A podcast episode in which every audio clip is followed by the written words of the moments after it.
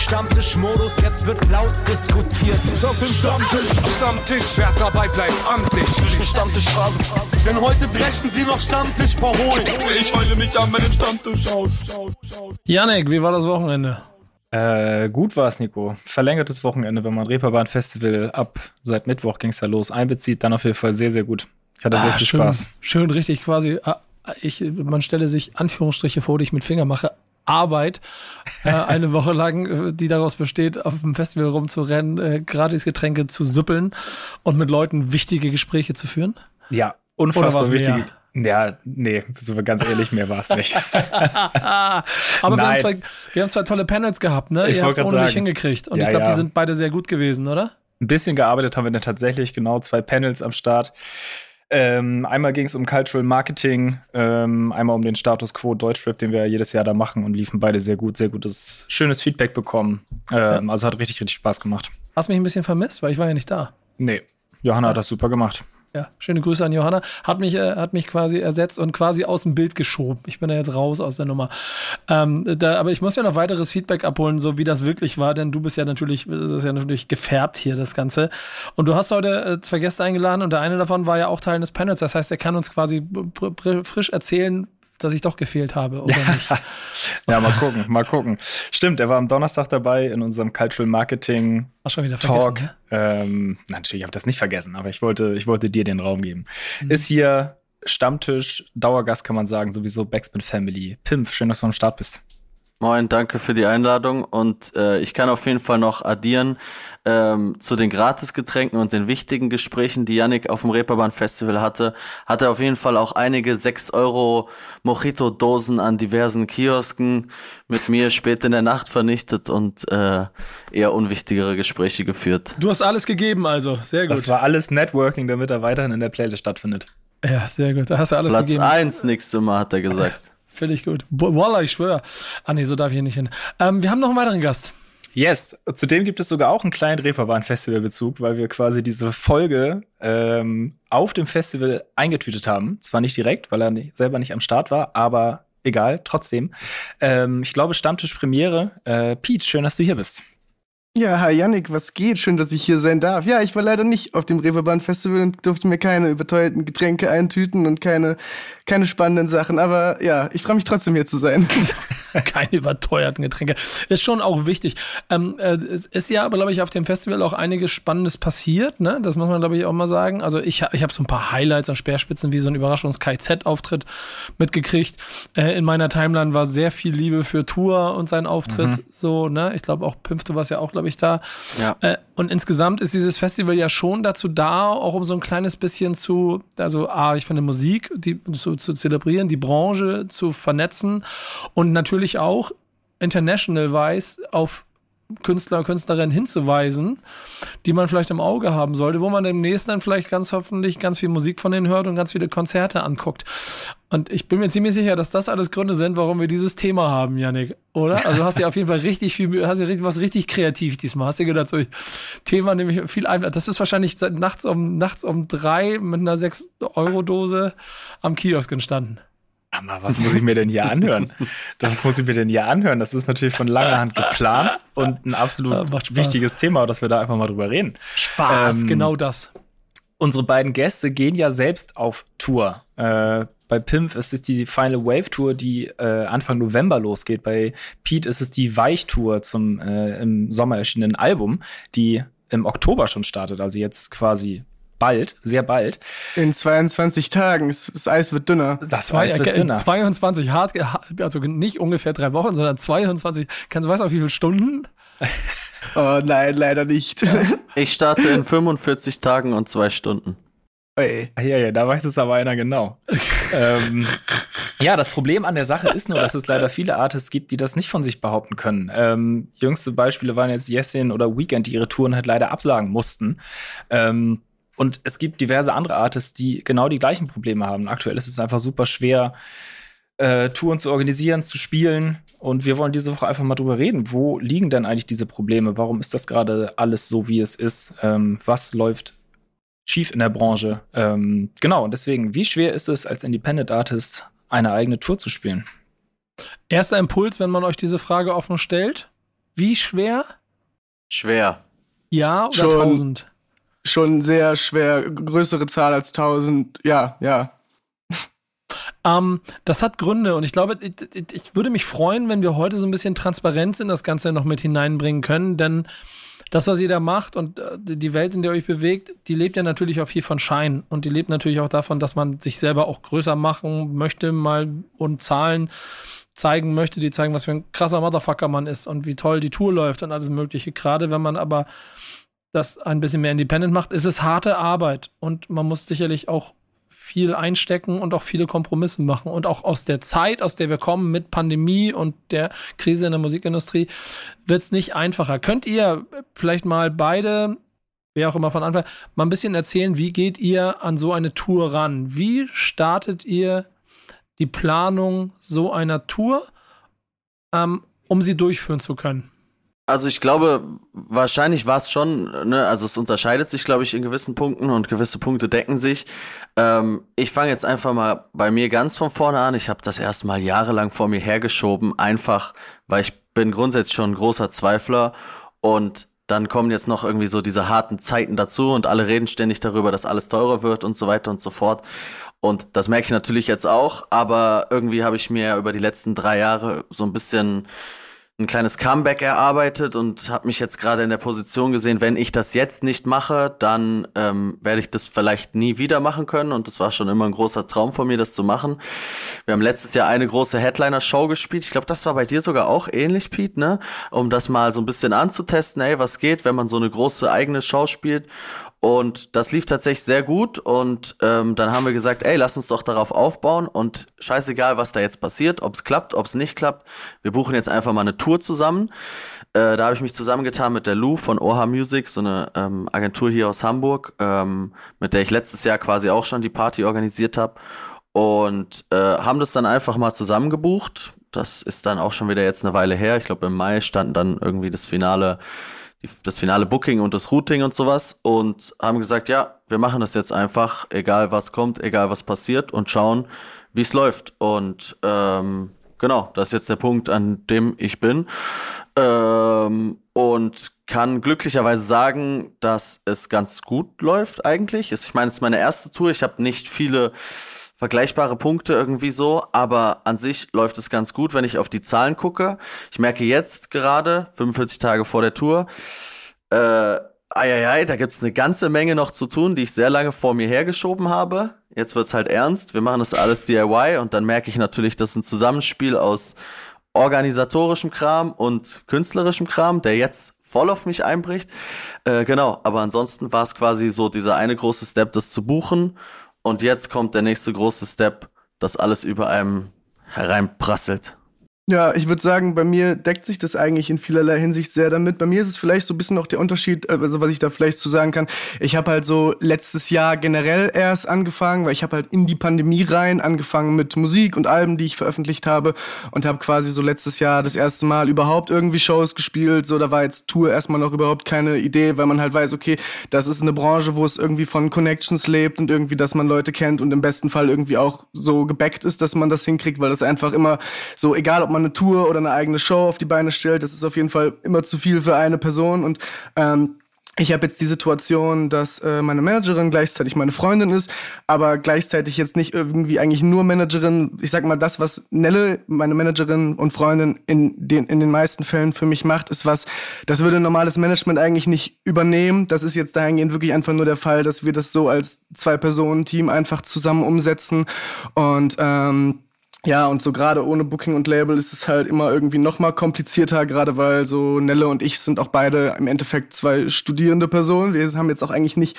das große Budget, da jetzt in die Tour reinzustecken und irgendwie bei uns war jetzt zum Beispiel auch, um das mal am Beispiel festzumachen, das Problem, dass die Tour so ein bisschen, was heißt eine spontane Idee war, aber halt spontan im Verhältnis für, die, für eine Tour, weil so jeder, der so ein bisschen drin ist, man weiß ja, okay, im besten Fall organisiert man irgendwie eine Location, wenn man einen Wochenendtermin hat, haben will, irgendwie ein gutes Stück vorher, solange man nicht irgendwie Leute kennt, die dann irgendwie einem was frei machen und so. Ähm, Und bei uns war das dann schon so der Fall, okay, das war so ein bisschen mehr so ein Zufall, dass wir gesagt haben, okay, wir können da jetzt vielleicht eine Tour draus machen, weil wir hatten das Glück, dass meine erste eigene Show, die ich irgendwie auf die Beine gestellt habe, die, ähm, die Record-Release-Show zum Album, was jetzt vor ein paar Monaten rauskam, dass da der Vorverkauf ganz gut gelaufen ist und wir das Glück hatten, dass das ausverkauft gegangen ist und wir das erste Mal so ein Gefühl dafür bekommen haben, okay, wie sind überhaupt die Leute, die zu einer Show wegen mir kommen, wo ich nicht nur als Support spiele, irgendwie gewillt, durchs Land zu fahren und Geld auszugeben, was auch immer, wie, wie sieht's da aus? Und ähm, basierend darauf, dass der, ähm, dieses Konzert dann so gut gelaufen ist, hatten, haben wir uns überlegt, okay, war, warum gucken wir nicht einfach mal, was wir so, also so ein bisschen hungrig geworden, was kann man irgendwie Ende des Jahres im besten Fall noch für Shows spielen, haben dann äh, von, von äh, der Location, die wir in Hamburg spielen, eine Anfrage bekommen und äh, in dem Fall war es dann quasi so, dass wir nur gesagt haben, okay, wir haben jetzt einen Stop und wir haben jetzt noch so Connections zu ein, zwei Clubs mehr. Ab wann kann man irgendwas eine Tour nennen? Wäre es nicht cool, irgendwie noch spontan so eine erste kleine Tour auf die Beine zu stellen? Und ähm, ja, das ist natürlich auf jeden Fall gerade so, weil Nelle und ich das irgendwie jetzt auch das erste Mal gemacht haben und ohne Budget einfach auch was, wo wir am Anfang gewusst haben, da werden wir uns relativ viel verschulden, aber im Endeffekt so bisher finde ich, dass es sich gelohnt hat, aber äh, ja, es ist auch ist auch schwierig da nicht zu ausschweifend zu werden, weil da einfach, ich glaube, es gibt da sehr viel zu erzählen, deswegen vielleicht sagt ihr vielleicht eher gerne erstmal noch was dazu und genau, dann kann ich noch mal so ein bisschen spezifischer, genau. Man merkt sofort, dass da ganz, ganz, ganz viel Herzblut drin steckt. Da brodelt's bei uns beiden, glaube ich. Das waren jetzt zwei Monologe, ne? Ja, aber das, ja. das ist schön. Also je weniger wir quatschen, desto besser wird der Stammtisch. Und je mehr ihr Insights gebt, desto schöner. Und mich hat, um mal ganz kurz, Janik hier, liebe Leute, wenn ihr bis hier noch zugehört habt, natürlich weiß ich dieses Thema, da haben wir schon lange drüber gesprochen. Und ähm, Pimp 4 beide hatten ein Telefonat dazu und wir haben äh, uns darüber unterhalten, wie Kollegen wie Yesin oder Weekend Sachen, Touren absagen müssen. Ich habe jetzt, ich sehe immer wieder Absage von Veranstaltungen, von, also da ist eine riesengroße Krise, wenn du nicht gerade ganz groß bist und selbst in den großen Konzerthallen scheint es nicht ganz ausverkauft zu sein. Man kriegt, glaube ich, noch relativ viele Karten für äh, Shandy gerade, der die ganz großen Häuser spielt. Der wird trotzdem vor einer Menge Menschen spielen, aber es ist nicht safe 10.000 Leute, ausverkauft, nächste, weil halt sehr viel Druck auf dem Markt ist. Und dann in eurem Independent-Level äh, Level, ähm, das zu machen, da habe ich sehr viel Respekt vor. Und deshalb ist meine Hoffnung heute, dass wir da auch ein bisschen ins Detail gehen können. Denn ihr habt es schon ein bisschen angesprochen von, das wird quasi entsteht zufällig, impulsartig, dass daraus eine Tour wird und ich muss wahrscheinlich irgendwo draufzahlen. Plus ich mache das erstmal eine Tour in meinem, wie du es selbst genannt hast, Comeback was ja dazu führt, dass schon Leute Bock haben, irgendwie ähm, dir zuzuhören und du jetzt auch sehen möchtest, ob sie auch wirklich vor Bühnen kommen. Wenn du auf dem Flyer stehst und hier noch ganz viele andere Namen und sie nur zufällig sich für deine Bühne ver verlieren, das sind ja alles ganz wichtige Punkte, die erstmal zu dem Punkt, also die dazu führen, dass du das überhaupt machen willst. Wann konkret äh, oder dann konkret an diesem Punkt, was muss man dann aber machen Pimp, was, was ist das, was du gerade vor dir herschiebst? Abgesehen davon, dass ich irgendwo, was wir eh schon gehört haben, Location anrufe und, und, und Termine zusammenplane, damit ich weiß, ich spiele fünf Dates in fünf Städten plus. Also jetzt ganz konkret schwirren in meinem Kopf so Dinge rum wie, oh scheiße, ich brauche ein Bühnenbild, ich brauche geile Outfits, ich brauche Merchandise und das darf jetzt nicht einfach ein T-Shirt sein, sondern das müssen drei verschiedene Motive sein. Dann brauche ich vielleicht noch ein Hoodie und ein paar Socken und äh, dann müssen wir gucken, ey, hier in der Stadt äh, brauchen wir vielleicht kein Hotel, weil da können wir dann irgendwie privat pennen, um nochmal die 200 Euro Hotel zu sparen. Ah, vielleicht brauchen wir gar keinen Mietwagen, sondern können uns irgendwie in unseren kleinen Hyundai reinquetschen, weil dann haben wir ja nochmal ein bisschen Geld gespart. Äh, dann Support Act äh, XY hier, wohnt da, muss aber dahin. Okay, das heißt, ich brauche Budget, um irgendwie Spritgeld zumindest klar zu machen. Würde auch gerne den Support Acts irgendwie noch eine Gage zahlen. Also super viel so in alle Richtungen, was gerade so in meinem Kopf rumschwirrt. Und eigentlich sollte ich ja hier sitzen und sagen, ah ja, was wird mein Tourset? Welche Songs spiele ich? Wie möchte ich das inszenieren? Und darauf möchte ich mich eigentlich konzentrieren, aber darauf kann ich mich gar, noch gar nicht so richtig konzentrieren, sondern es ist eher so ein Zusammenspiel aus, naja, diese ganzen painful Sachen halt drumherum äh, und dann halt noch irgendwie so das Künstlerische mit dazu. Ich glaube, bei mir ist so ein bisschen, ich spiele ja schon sehr lange Shows und dementsprechend bin ich da auch eine ganze Ecke ruhiger und entspannter geworden. Ich glaube, wenn ich das irgendwie vor diesem sag ich mal, neuen Pimpf-Zeitalter irgendwie gemacht hätte, da war ich immer krass nervös, krass angespannt. Da konnte ich eine Woche vor einer Show, brauchtest du mit mir nichts anfangen. So, da war ich schon voll im, im Tunnel. Und mittlerweile ist es ein bisschen entspannter geworden bei mir.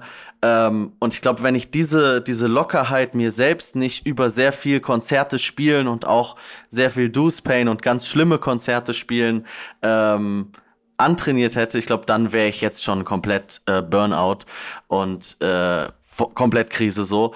Ähm, naja, und jetzt ist es halt einfach nur so ein bisschen, ah ja, krass, ich muss mir jetzt halt wirklich richtig dick den Arsch aufreißen, bevor ich dann am Ende aber hoffentlich oder ich bin mir relativ sicher, dass ich am Ende die Belohnung dafür kriegen werde und vor ganz vielen glücklichen Gesichtern stehen werde, die irgendwas mit meiner Musik anfangen können und ähm, dafür lohnt sich das dann, glaube ich, schon. Egal, was finanziell da erstmal mit passiert. Gerade diese Details finde ich so krass. Die Liste wird, wird bei dir wahrscheinlich ähnlich sein, ne? An Details, es deckt sich, muss. Genau, es deckt sich eigentlich fast komplett. Also bei mir fällt das irgendwie, ich glaube, du bist ja irgendwie schon seit zehn Jahren auf Bühnenpimp, irgendwie so, wenn ich das ungefähr mhm. richtig im Kopf habe, plus minus.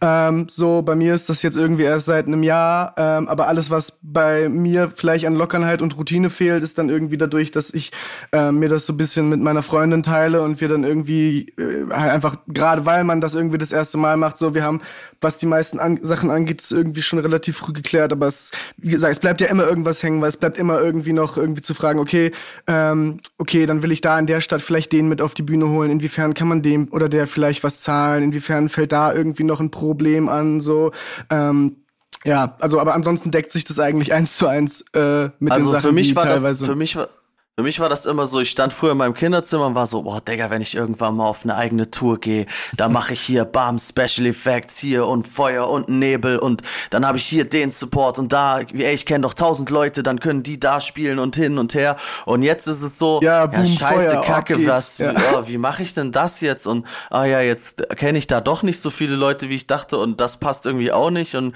irgendwie, also ne, es ist gar nicht irgendwie jetzt so, im Vorfeld war das irgendwie alles so eine Illusion, dass man sich so richtig, ich hatte das Gefühl, ich, oder ich dachte immer, ich freue mich auf diese Vorbereitungen. Jetzt merke ich so, oh, Bruder, Krise, eigentlich will ich nur auf der Ja. Bühne stehen. So. ja, komplett. Man, man, man, man muss einfach äh, kurz den sehr Erwachsenen, oder was heißt kurz, die ganze Vorbereitung den sehr Erwachsenen spielen, um dann auf der Bühne das Kind in sich rauslassen zu können. Ähm, ja. Ja.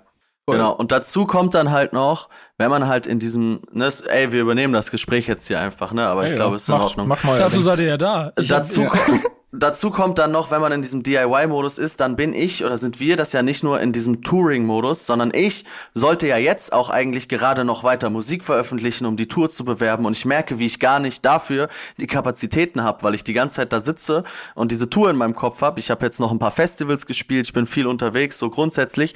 Und jetzt merke ich so, ja, scheiße, jetzt kann ich gerade gar keine neue Musik rausbringen, weil ich völlig mit anderen Sachen beschäftigt bin, dann geht mir da wieder der Arsch auf Grundeis, weil ich denke, oh scheiße, kann ich mir das überhaupt erlauben, als kleiner Künstler jetzt so lange keine Musik zu veröffentlichen? Also man hat ständig so irgendwie Schweiß im Nacken. Bei der Tour kriegt man das irgendwie finanziert, auf Null zu kommen. Kann man sich das leisten, gleichzeitig jetzt mal zwei Monate keine Musik zu veröffentlichen, um sich auf die Tour zu ja auch, konzentrieren? weil man ja auch gleichzeitig permanent immer noch so diesen im Nacken sitzenden irgendwie äh, Online-Leistungsdruck hat, dass man gleichzeitig vorgehalten bekommt, okay, bei anderen wird das vielleicht der Booking-Teil, den man jetzt gerade, mit dem man struggelt, irgendwie von anderen übernommen, so dass die dann während der Tour noch Zeit haben, sich um sowas zu kümmern.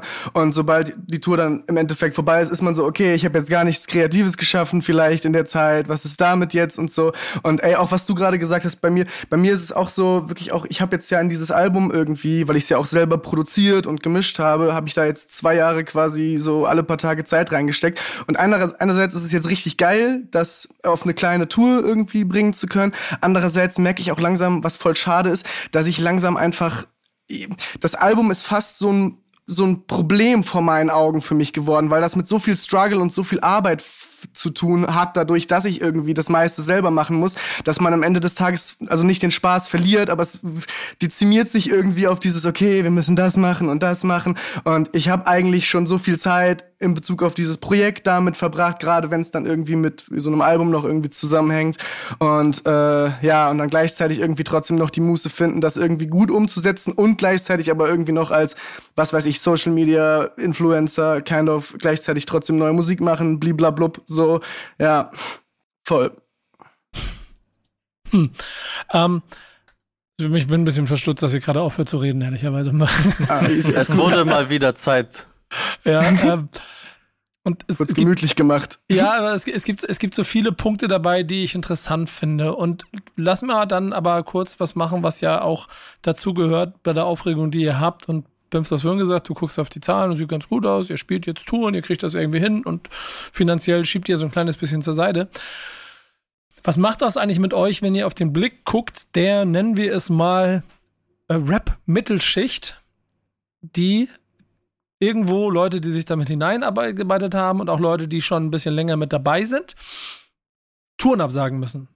Macht euch das Angst oder macht, also jetzt mal, und jetzt mal hart formuliert, oder macht euch das Hoffnung, dass, dass, dass es euch dann nicht erwischt? Weil der Markt ist ja schon hart packed. Das muss ja, ich muss noch einmal kurz ausholen, sind vielleicht für alle, die es nicht so klar wissen, aber durch die Pandemie haben sich halt Jahre an verkauften Konzerttickets in diese Jahre geschoben, wo teilweise jetzt ja noch letzte aus, jetzt sind so die aller, die aller, allerletzten Ausläufer langsam, aber von dem, was 2021 und auch ein bisschen 22 gekauft wurde, 22, 23 dann benutzt wurde. Plus das, was vielleicht abgesagt wurde. Und wir haben eine Rezession und die Leute haben kein Geld und alles wird teurer. Und warum zur Hölle sollte ich mir da ein Ticket für Pimpf-Konzert kaufen, Alter? Macht euch das Sorgen? Ja, es ist halt auf jeden Fall äh, ein riesen Leistungsdruck einfach so, weil eben genau wie du sagst, dadurch, dass jetzt durch Corona so viele Touren verschoben wurden, so haben spielen jetzt irgendwie die letzten ein, zwei Jahre so alle ihre Touren nach und es gibt auch irgendwie so seit letztem Jahr, was auch so langsam ein bisschen nachlässt, habe ich das Gefühl, weil so gerade als dann irgendwie alle regulären Konzerte angefangen haben, nachgeholt zu werden, ähm, gab es ja, habe ich das Gefühl gehabt, so einen großen Boom, was so Shows angeht und irgendwie Leute gehen wieder auf Konzerte und das lässt jetzt auch langsam wieder nach, einfach weil so dieses, ah, nach Corona endlich wieder auf Konzerte gehen, ist langsam irgendwie jetzt kein neuer Boost mehr, weil es jetzt irgendwie so, alle waren jetzt mal wieder bei den Shows, die sie irgendwie während Corona eigentlich sehen wollten und dann ist irgendwie eh schon so ein bisschen da so diese Kon Konkurrenz für kleine Artists dann viel stärker da irgendwie zu competen, während irgendwie dann eh schon große Touren problematisch sind und irgendwie, ja, ich habe zumindest auch das Gefühl, dass gerade so dieses Jahr das Festival-Game einfach nochmal so viel voller war, irgendwie auch als letztes Jahr, einfach weil so dieser Boom letztes Jahr wieder kam Gleichzeitig ist es aber bei Festivals dann eh auch nochmal eine andere Struktur als bei Touren, wo ja durch Inflation und alles irgendwie eben, es ist alles teurer zu machen. Dadurch werden Tickets bei größeren Artists teurer. Dazu, dafür haben dann kleinere Artists einen größeren Druck, die Tickets irgendwie nicht so teuer zu machen, damit man es, ja, also es ist alles ein, ein Riesenleistungsdruck auf jeden Fall. Also mir gibt es auf jeden Fall auch jetzt nicht das Gefühl, oh ja krass, bei mir läuft's, weil andere müssen absagen und ich nicht weil ich kenne ja auch meine Zahlen und meine Zahlen sind jetzt auch nicht so, ja, es bei mir läuft's und ich gönne mir nächstes Jahr Urlaub auf den Malediven oder so. Wo du gerade ähm, bist, wenn man, genau. Wie Call sieht, ne? ähm, ich äh, würde sagen, ich habe so eine grundsätzliche, so ein bisschen grundsätzlich subtile Angst vor der Zukunft, die ich immer mit mir rumschleppe, die ich aber auch schon rumgeschleppt habe mit mir zu Zeiten, wo es in der Musikindustrie vermeintlich besser lief, ähm, wo es bei mir persönlich, glaube ich, einfach schlechter lief. Und fahre damit gut, die so ein bisschen, ist vielleicht stupid, aber die so ein bisschen zu unterdrücken, beiseite zu schieben und probiere mich einfach in Geduld zu üben und weiter geduldig zu bleiben mit dem, was ich mache, mir, meinen Fähigkeiten, meiner Kunst zu vertrauen aber natürlich äh, ist es so, wenn ich jetzt sehe, dass andere KünstlerInnen ihre Touren absagen, dass ich nicht denke, ja, ja, krass, bei mir läuft's und bei denen nicht, haha, super, sondern das tut einem schon weh, da blutet einem schon das Herz, vor allem so Leute wie Weekend, äh, die ich ja auch, zu denen ich irgendwie auch einen persönlichen Bezug habe, wo ich weiß, dass die das seit, das wird den jetzt nicht finanziell ruinieren, so, der kommt klar, aber ähm, so, ne, du machst dein Album, du bringst dein Baby raus, du willst es live spielen, ähm, das tut schon, das tut schon weh und wenn ich jetzt, naja, ich bin so sehr in dem Moment jetzt gerade und sag so, hey, ich bleib geduldig und so, aber ich glaube, wenn ich jetzt so ganz rational, realistisch in die Zukunft gucken würde jeden Tag und dann mir Spotify Statistiken und Zahlen und Konzertverkäufe und bla alles angucken würde, ich glaube, dann würde ich schon, dann würde ich schon gut Panik kriegen. Hm. Janik, wann hast du dir das letzte Mal Konzertkarten gekauft? Hm, Der Medienschnorrer. Ja. Ja, ja. Bestimmt, bestimmt beschissene Frage an den Chefredakteur der Backspin, dass er, äh, dass er sowieso überall eingeladen ist. Aber ja. es geht mir eher so ein bisschen um den Impuls und das Gefühl, vielleicht über die Basis hinaus und wenn es nur als Geschenk war, Tickets zu kaufen. Ähm, dann formuliere ich dann, hast du das Gefühl, dass das aber insgesamt auch aus deinem Blickwinkel des klassischen Konsumenten sich verändert hat durch Pandemie? Absolut, absolut. Also, wenn ich jetzt so mich persönlich, mein Umfeld beobachte, finde ich, ist es natürlich durch diese ganzen Begleiterscheinungen finanzieller Natur, die wir jetzt eben auch schon angesprochen haben, irgendwie eine Entwicklung, dass einfach viel, viel mehr darauf geachtet wird, was ich mir für ein Konzertticket kaufe. Und statt denn vorher, ja, ich mache, weiß ich nicht, drei, vier alle paar Wochen oder wie auch immer. Es ist ja auch sehr unterschiedlich, wie, wie oft Leute tatsächlich auch gehen wollen. Aber es ist dann halt wirklich sehr ausgewählt. Ein Lieblingsartist. Das mache ich jetzt. Und das ist halt einfach in der Prio ganz, ganz weit nach unten gerutscht ist. Was ja auch völlig verständlich ist, weil natürlich auch, wenn irgendwie alles teurer wird, so, und Pete, du hast es gesagt, als Studi oder was auch immer so, dann sind natürlich andere, andere Dinge erstmal in erster Linie wichtiger, als sich das x-te Konzert anzugucken. Also klar, das beobachte ich komplett in meinem Umfeld. Es macht es ja auch nicht leichter. Und ähm, das erste Mal eine richtige Erschütterung habe ich gespürt, als ich gesehen habe, dass sogar Yassin aufgrund der Kosten das Ganze für sich abgesagt hat und damit dann ja auch schon bewiesen hat, wir befinden uns da in einer schwierigen Zeit. Jetzt ist aber doch, das wäre mal die Frage an euch, live ja eins der wichtigsten Bauelemente für euch, wenn es um das Gesamtbusiness als Musiker geht, ne? Weil Plattenverkäufe wäre das eine, Streaming, Merchandise, GEMA, ja, aber live, ja. Da, da, ist man, da ist eigentlich da, wo man ein bisschen Geld verdienen kann. So. Trotzdem sagt ihr ja beide, so dass ihr es eher anders seht. Ist, ist, es, ist es ein Promotion-Tool für Untergrund? Oder ist es, also, oder muss es Baustein sein, um irgendwann wirklich die Palme hinter sich äh, am Strand zu haben?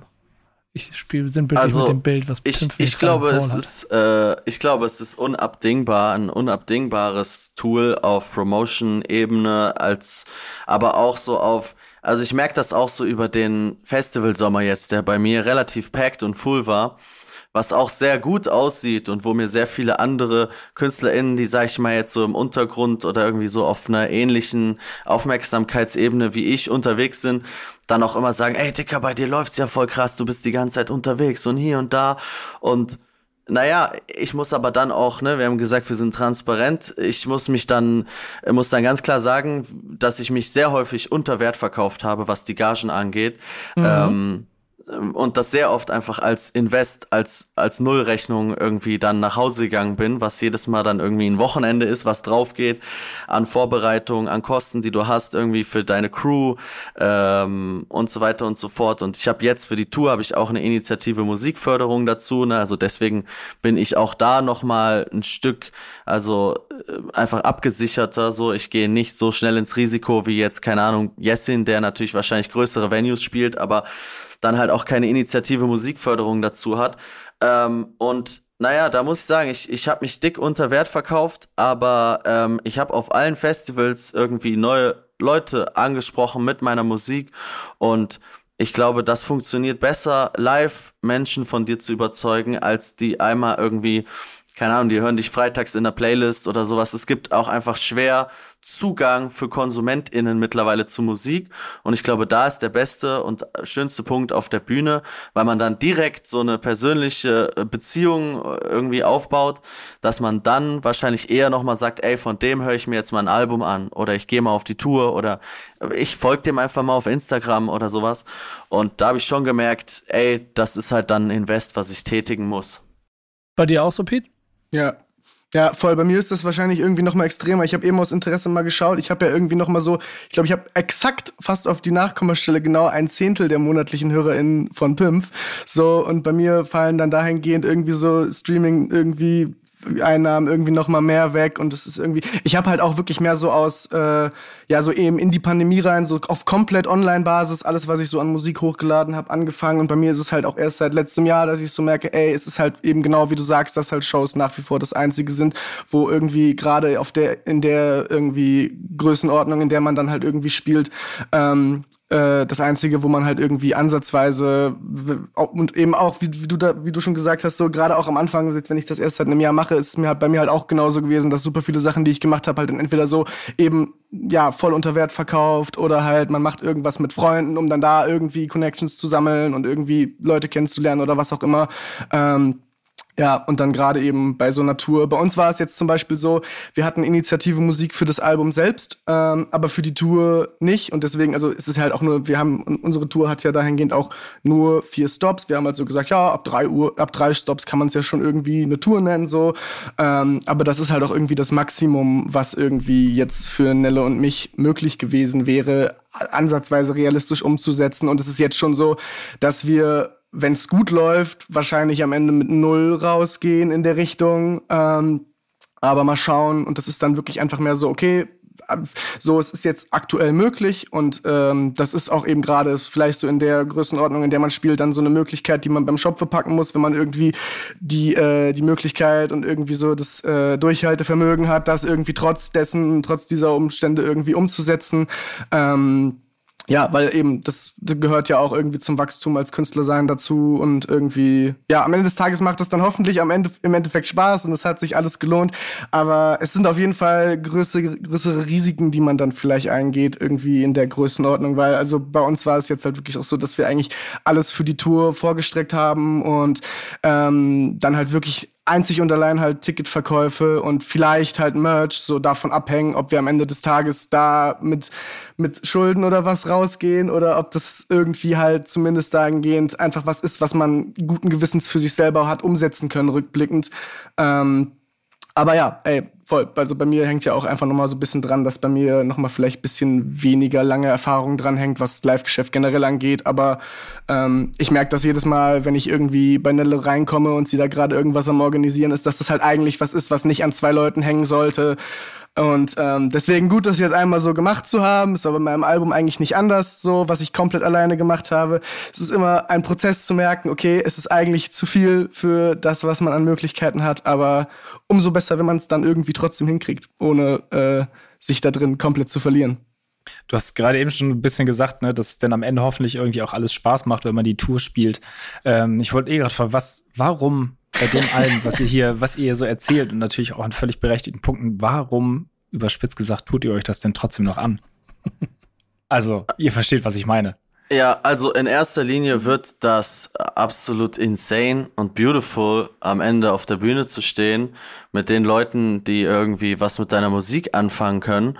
Und da bin ich an einem Punkt, dass das für mich auch beautiful ist, wenn ich vor 20 Leuten stehe, äh, die da voll drin sind, dann brauche ich gar nicht, Digga, da stehen jetzt 2000 oder so, sondern ich finde das schön, wenn ich nach Wanne Eickel fahre und da stehen 20 Leute, die haben ein T-Shirt vor mir an und rappen meine Texte, die ich nachts irgendwann stoned mir ausgedacht habe oder sonst was so das ist einfach erstmal was Schönes.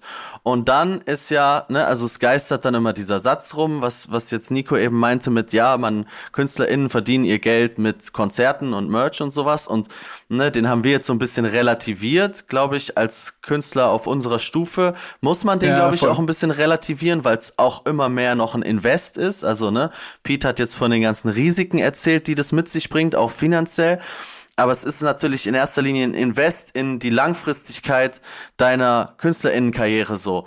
Und Boah, das, äh, ja. da ist dann natürlich eine Tour nochmal ein ganz anderes Invest und ein ganz anderes Statement und ein Step äh, als jetzt einfach irgendwie um 14 Uhr auf äh, der Palettenbühne bei Festival XY zu spielen, um am Ende damit zu flexen, dass man auf Festival XY gespielt hat, wo man aber Sprit selber bezahlt hat und auf 2 Euro Paletten vom, vom Bierzelt irgendwo stand, so weißt du. Äh, also ne, da ist die Tour dann schon auch einfach so, boom, das muss jetzt mal passieren. Und vor allem bei mir war es auch einfach so, ey, egal wohin mich das noch bringt in meinem Leben, das war immer ein Traum, den ich mir erfüllen wollte und den erfülle ich mir jetzt. Punkt. Ende der Geschichte. Ganz einfach.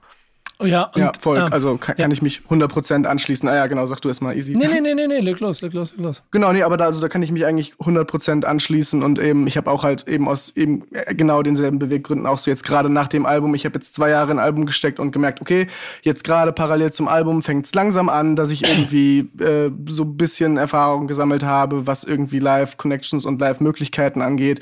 Ähm, warum probieren wir es nicht einfach irgendwie auf eigene Faust und dann ist man irgendwann in dem Moment, wo man vielleicht merkt, merkt, ah, ja, okay, ist alles sehr stressig, aber dann ist man auch schon so weit drin, dass man sagt, okay, fuck it, wir ziehen das jetzt durch. Und am Ende des Tages ist es eben, genau eben wie du gesagt hast, immer auch einfach ein Traum, irgendwie so da eine eigene Tour spielen zu können und da die Möglichkeit zu haben. Und ähm, ja, dann ist vielleicht auch der ganze Stress erstmal so beiseite gelegt. Ich wollte auch eben überhaupt nicht so pessimistisch klingen, nur einfach, weil wir da jetzt gerade so in dem Themenabschnitt waren, habe ich, ja, genau, ja. Es ist halt, also, ne, ich meine, wir sitzen jetzt hier als zwei Künstler, die ihre Tour spielen können, so, ne, viele müssen sie absagen, aber viele äh, können, haben nicht mal die Möglichkeit dazu, äh, eine Tour zu buchen oder sowas. Und Voll. das wurde mir auch im Verlauf dessen schon klar gemacht, hey, es gibt VeranstalterInnen, die überhaupt Bock haben, mit dir was zu machen. Ähm, und an dem Punkt sind ja schon viele nicht. Und das ist dann für mich schon so, ey, äh, Digga, ja geil, wenn wir uns das jetzt schon erarbeitet haben und ich bin an einem Punkt, an dem viele andere noch kleinere KünstlerInnen sein wollen, Digga, dann machen wir das jetzt auch einfach. Voll. Also das war bei mir ganz genauso, weil wir auch gerade so letztes Jahr hatten wir halt schon so versucht, irgendwie so irgendwie mal, also nicht unbedingt eine Tour, aber auch erstmal so kleinere Möglichkeiten, kleinere Events selber zu organisieren. Und wir hatten auch eigentlich wirklich jetzt, was ich eben meinte, nur durch dieses, äh, diese Release-Show, die wir gemacht haben, die so gut gelaufen ist, überhaupt die Möglichkeit, dass halt überhaupt, dass wir eben mit äh, Clubs und Locations irgendwie kooperieren konnten jetzt für die Tour und da irgendwas auf Beine stellen konnten. So vorher wäre das für mich auch nicht möglich gewesen und deswegen haben wir halt auch gesagt, so, jetzt haben wir gerade so die Möglichkeit, jetzt haben wir irgendwie, äh, ja, dahingehend irgendwie den Draht dazu, dann halt auch durchziehen jetzt. Ab geht's.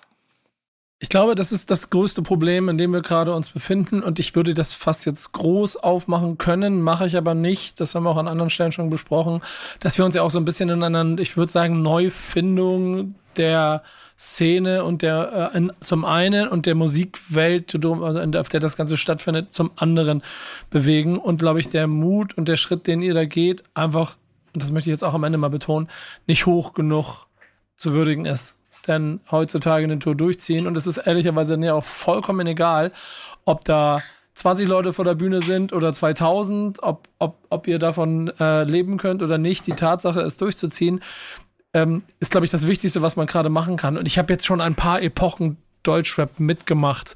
Ja, deswegen habe ich auch so einen grauen Bart.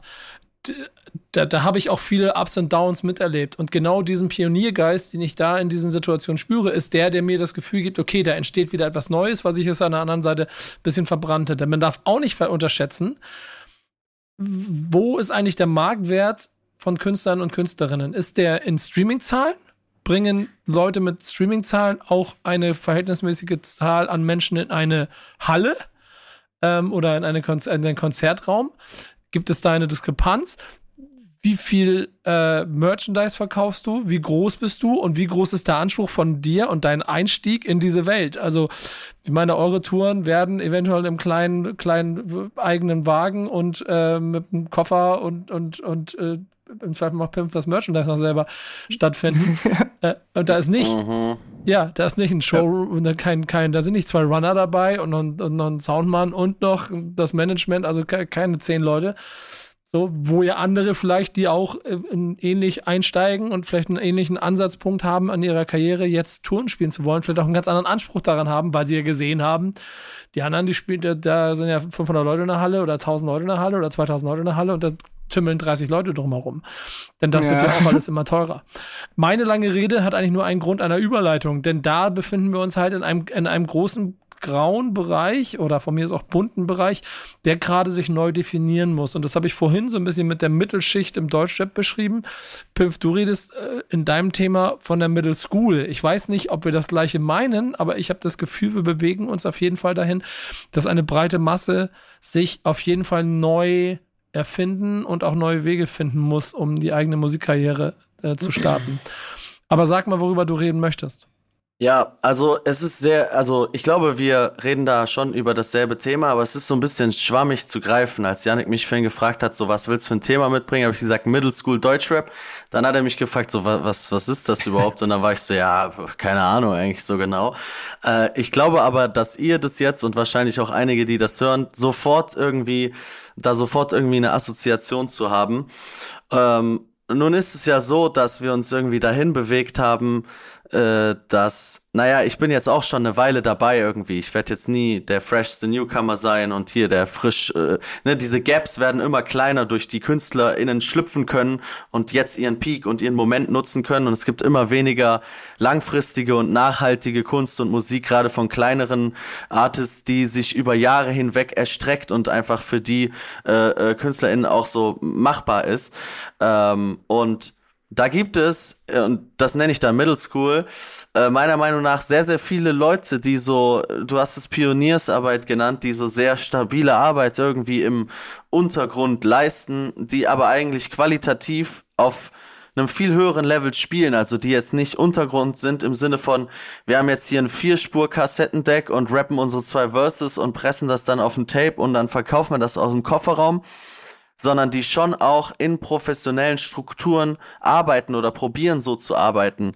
Äh, so wie wir jetzt. Wir stellen eine Tour auf die Beine, wir machen Merch, wir machen dies, wir, ma wir machen letztendlich nichts anderes als irgendwie Major-Labels oder größere Acts auch, nur halt eben irgendwie schwieriger monetarisierbar. Und da gibt es für mich keine Schublade, in der ich so richtig mein Zuhause habe.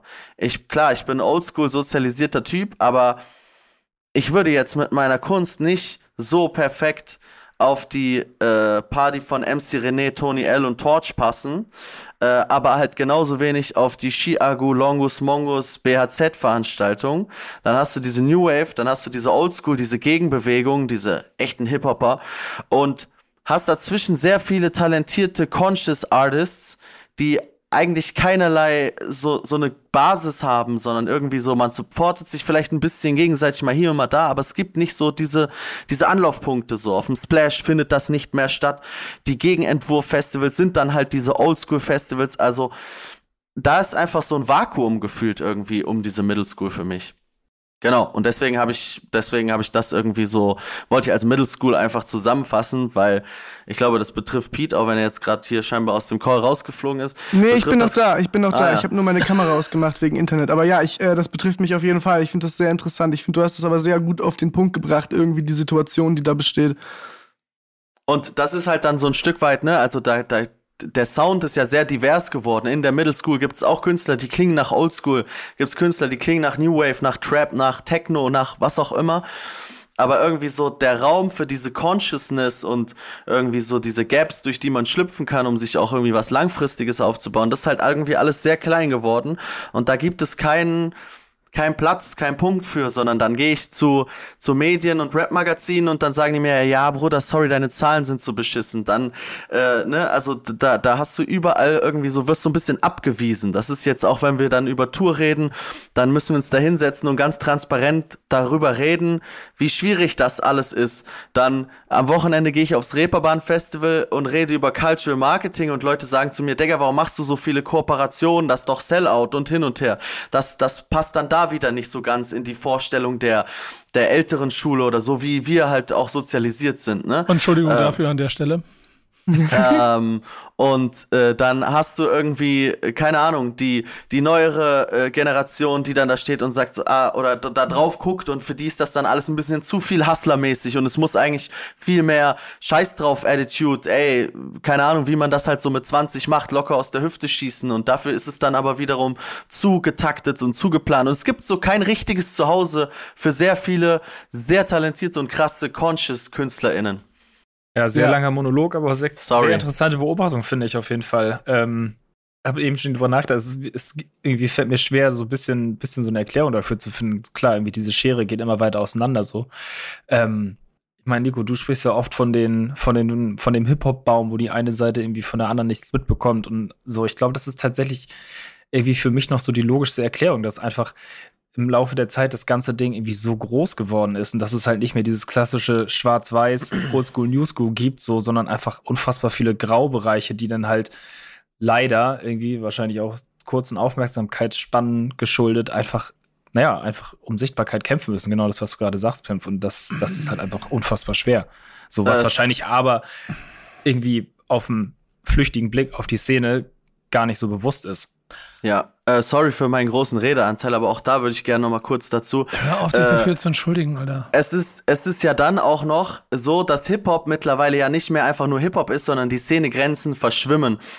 Und ich merke auch, wie ich mittlerweile viel lieber auf Nicht-Hip-Hop-Festivals spiele und das auch gar keine Rolle mehr spielt, ob ich jetzt da rappe, singe, tanze, Beatboxe, was auch immer mache. Ähm, und ja, Nico? Nee, ich will nur, ich melde mich schon, damit ich gleich Du meldest bin. dich schon mal. Und äh, ne, dann, dann, dann nimmst du so, äh, so, keine Ahnung, ich nenne jetzt einfach mal so Speerspitzen aus dieser Middle School Conscious äh, Klasse, so irgendwie dann so ein Jessin würde ich zum Beispiel da auch noch mit in den Topf reinwerfen, auch wenn das schon ein bisschen größer ist. Oder ein Gold Roger oder so und beobachtest dann, hey, halt ein Gold Roger, der funktioniert nicht, weil der einfach nur in unserem Hip-Hop-Sumpf stattfindet, sondern emanzipiert sich dann irgendwie da raus durch die Musik, die er macht, durch die KünstlerInnen, mit denen er zusammenarbeitet. Und das geht in ganz, ganz viele verschiedene Richtungen. Und ich glaube, da ist gerade dann so dieser straighte und pure Hip-Hop. Und ich bin jemand, der eigentlich auch gerne einfach mal Bars rappt und da so voll klassisch sozialisiert ist. Boah, das sind geile Reime und so ein Scheiß. Aber gerade dafür ist dann eigentlich so, nee, ich müsste jetzt eigentlich eher mit Gitarre und da muss hier noch Hen Mike Kantereit noch ein bisschen rum. Trellern und so und dann äh, geht da dann wieder eine neue Tür auf, ne? Und das ist, betrifft so ganz explizit so diese, diese enge Hip-Hop-Rap-Rap-Bubble so. Und das ist der entscheidende Unterschied. Wir reden von der Rap-Bubble.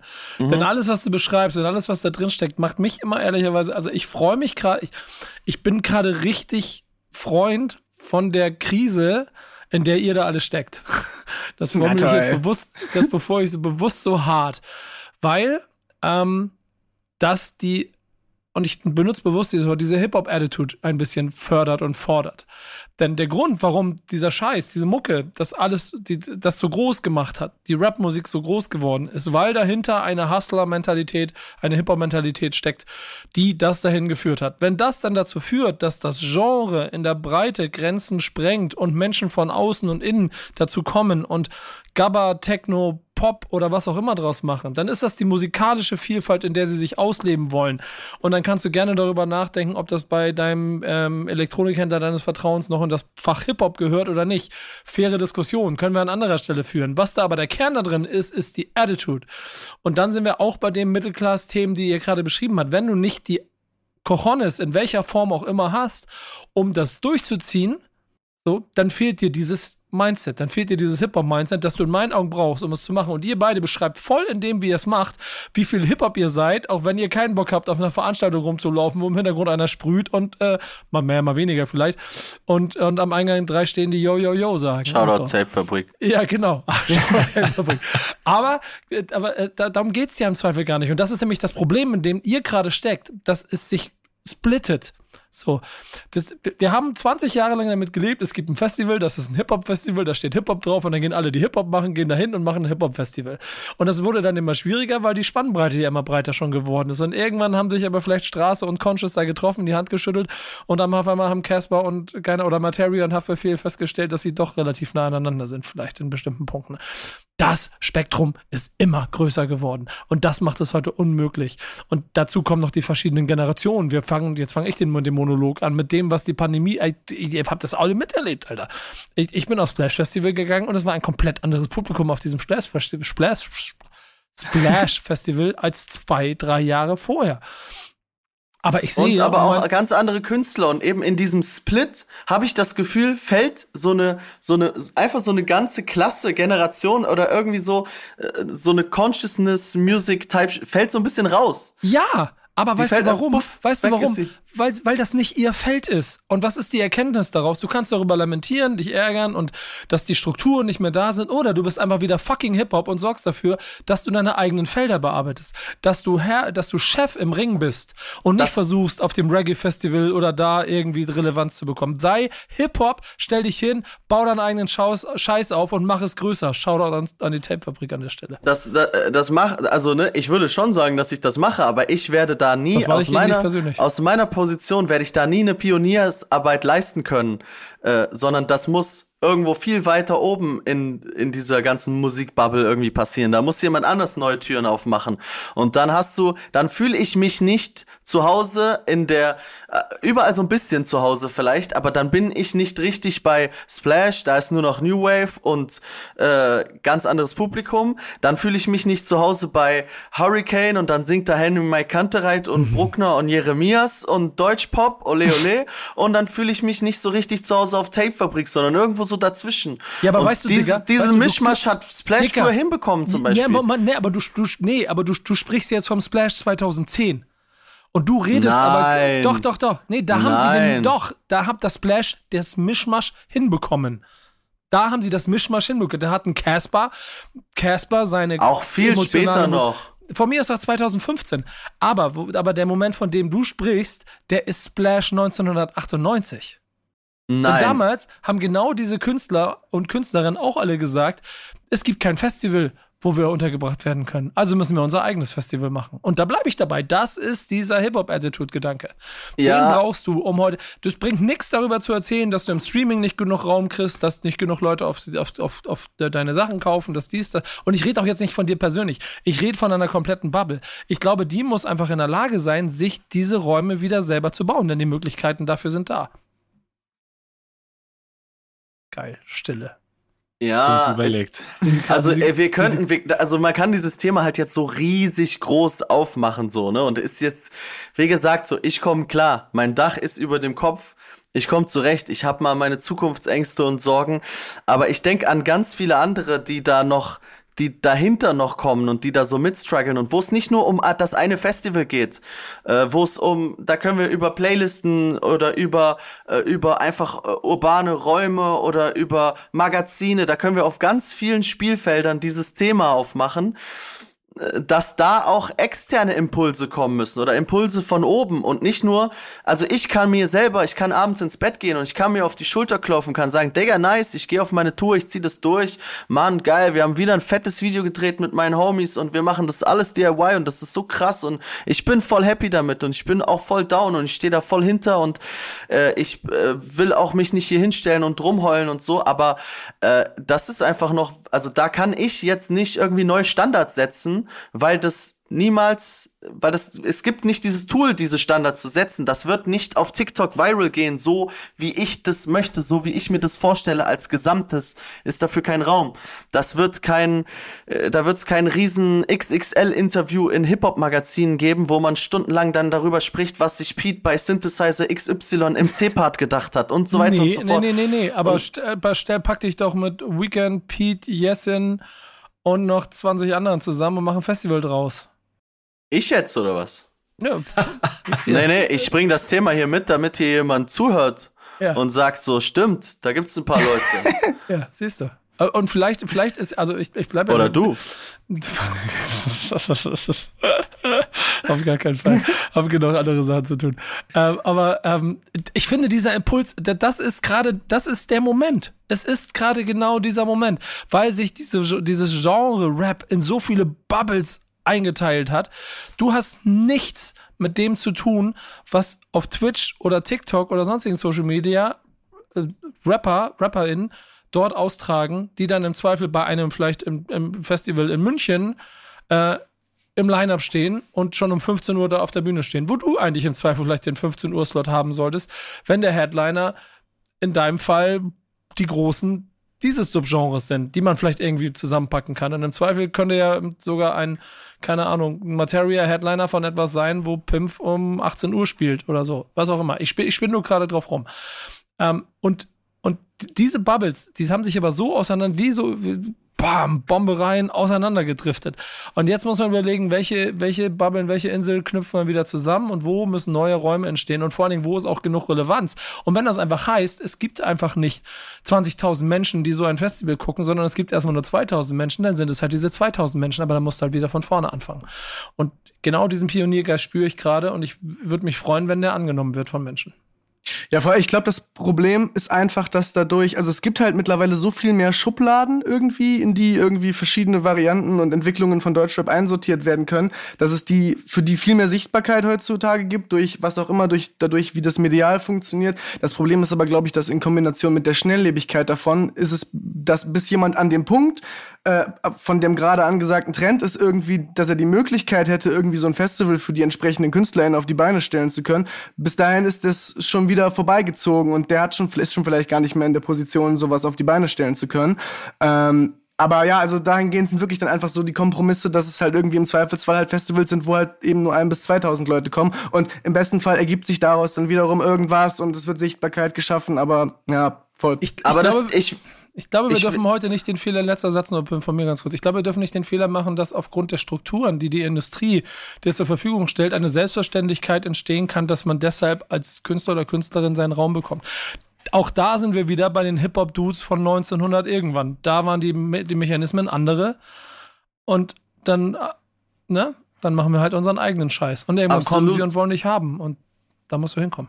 Also, ne, keine Sorge, ich hol mir meinen Raum. Ich spiele auf Dankeschön. der Tape-Fabrik vor den Graffiti-Leuten. Ich spiele vor Henning Mai Kantereit an der Gitarre. Ich, ich zieh das durch. Ich mach Ja, mein Bro, Ding. aber deswegen Und sind wir ja auch auf einer Welle, weil du es genauso verstehst, siehst und ich feiere dich ja auch da. Das ist jetzt hier, Leute, es ist nun mal so, wir sind Freunde. Ich feiere dich ja genau dafür, dass du das so durchziehst und ich glaube, das ist das, was es auch, warum ich ja auch so gerne mit dir Dinge zusammenbaue, die du dann auf anderen Festivals rechtfertigen musst.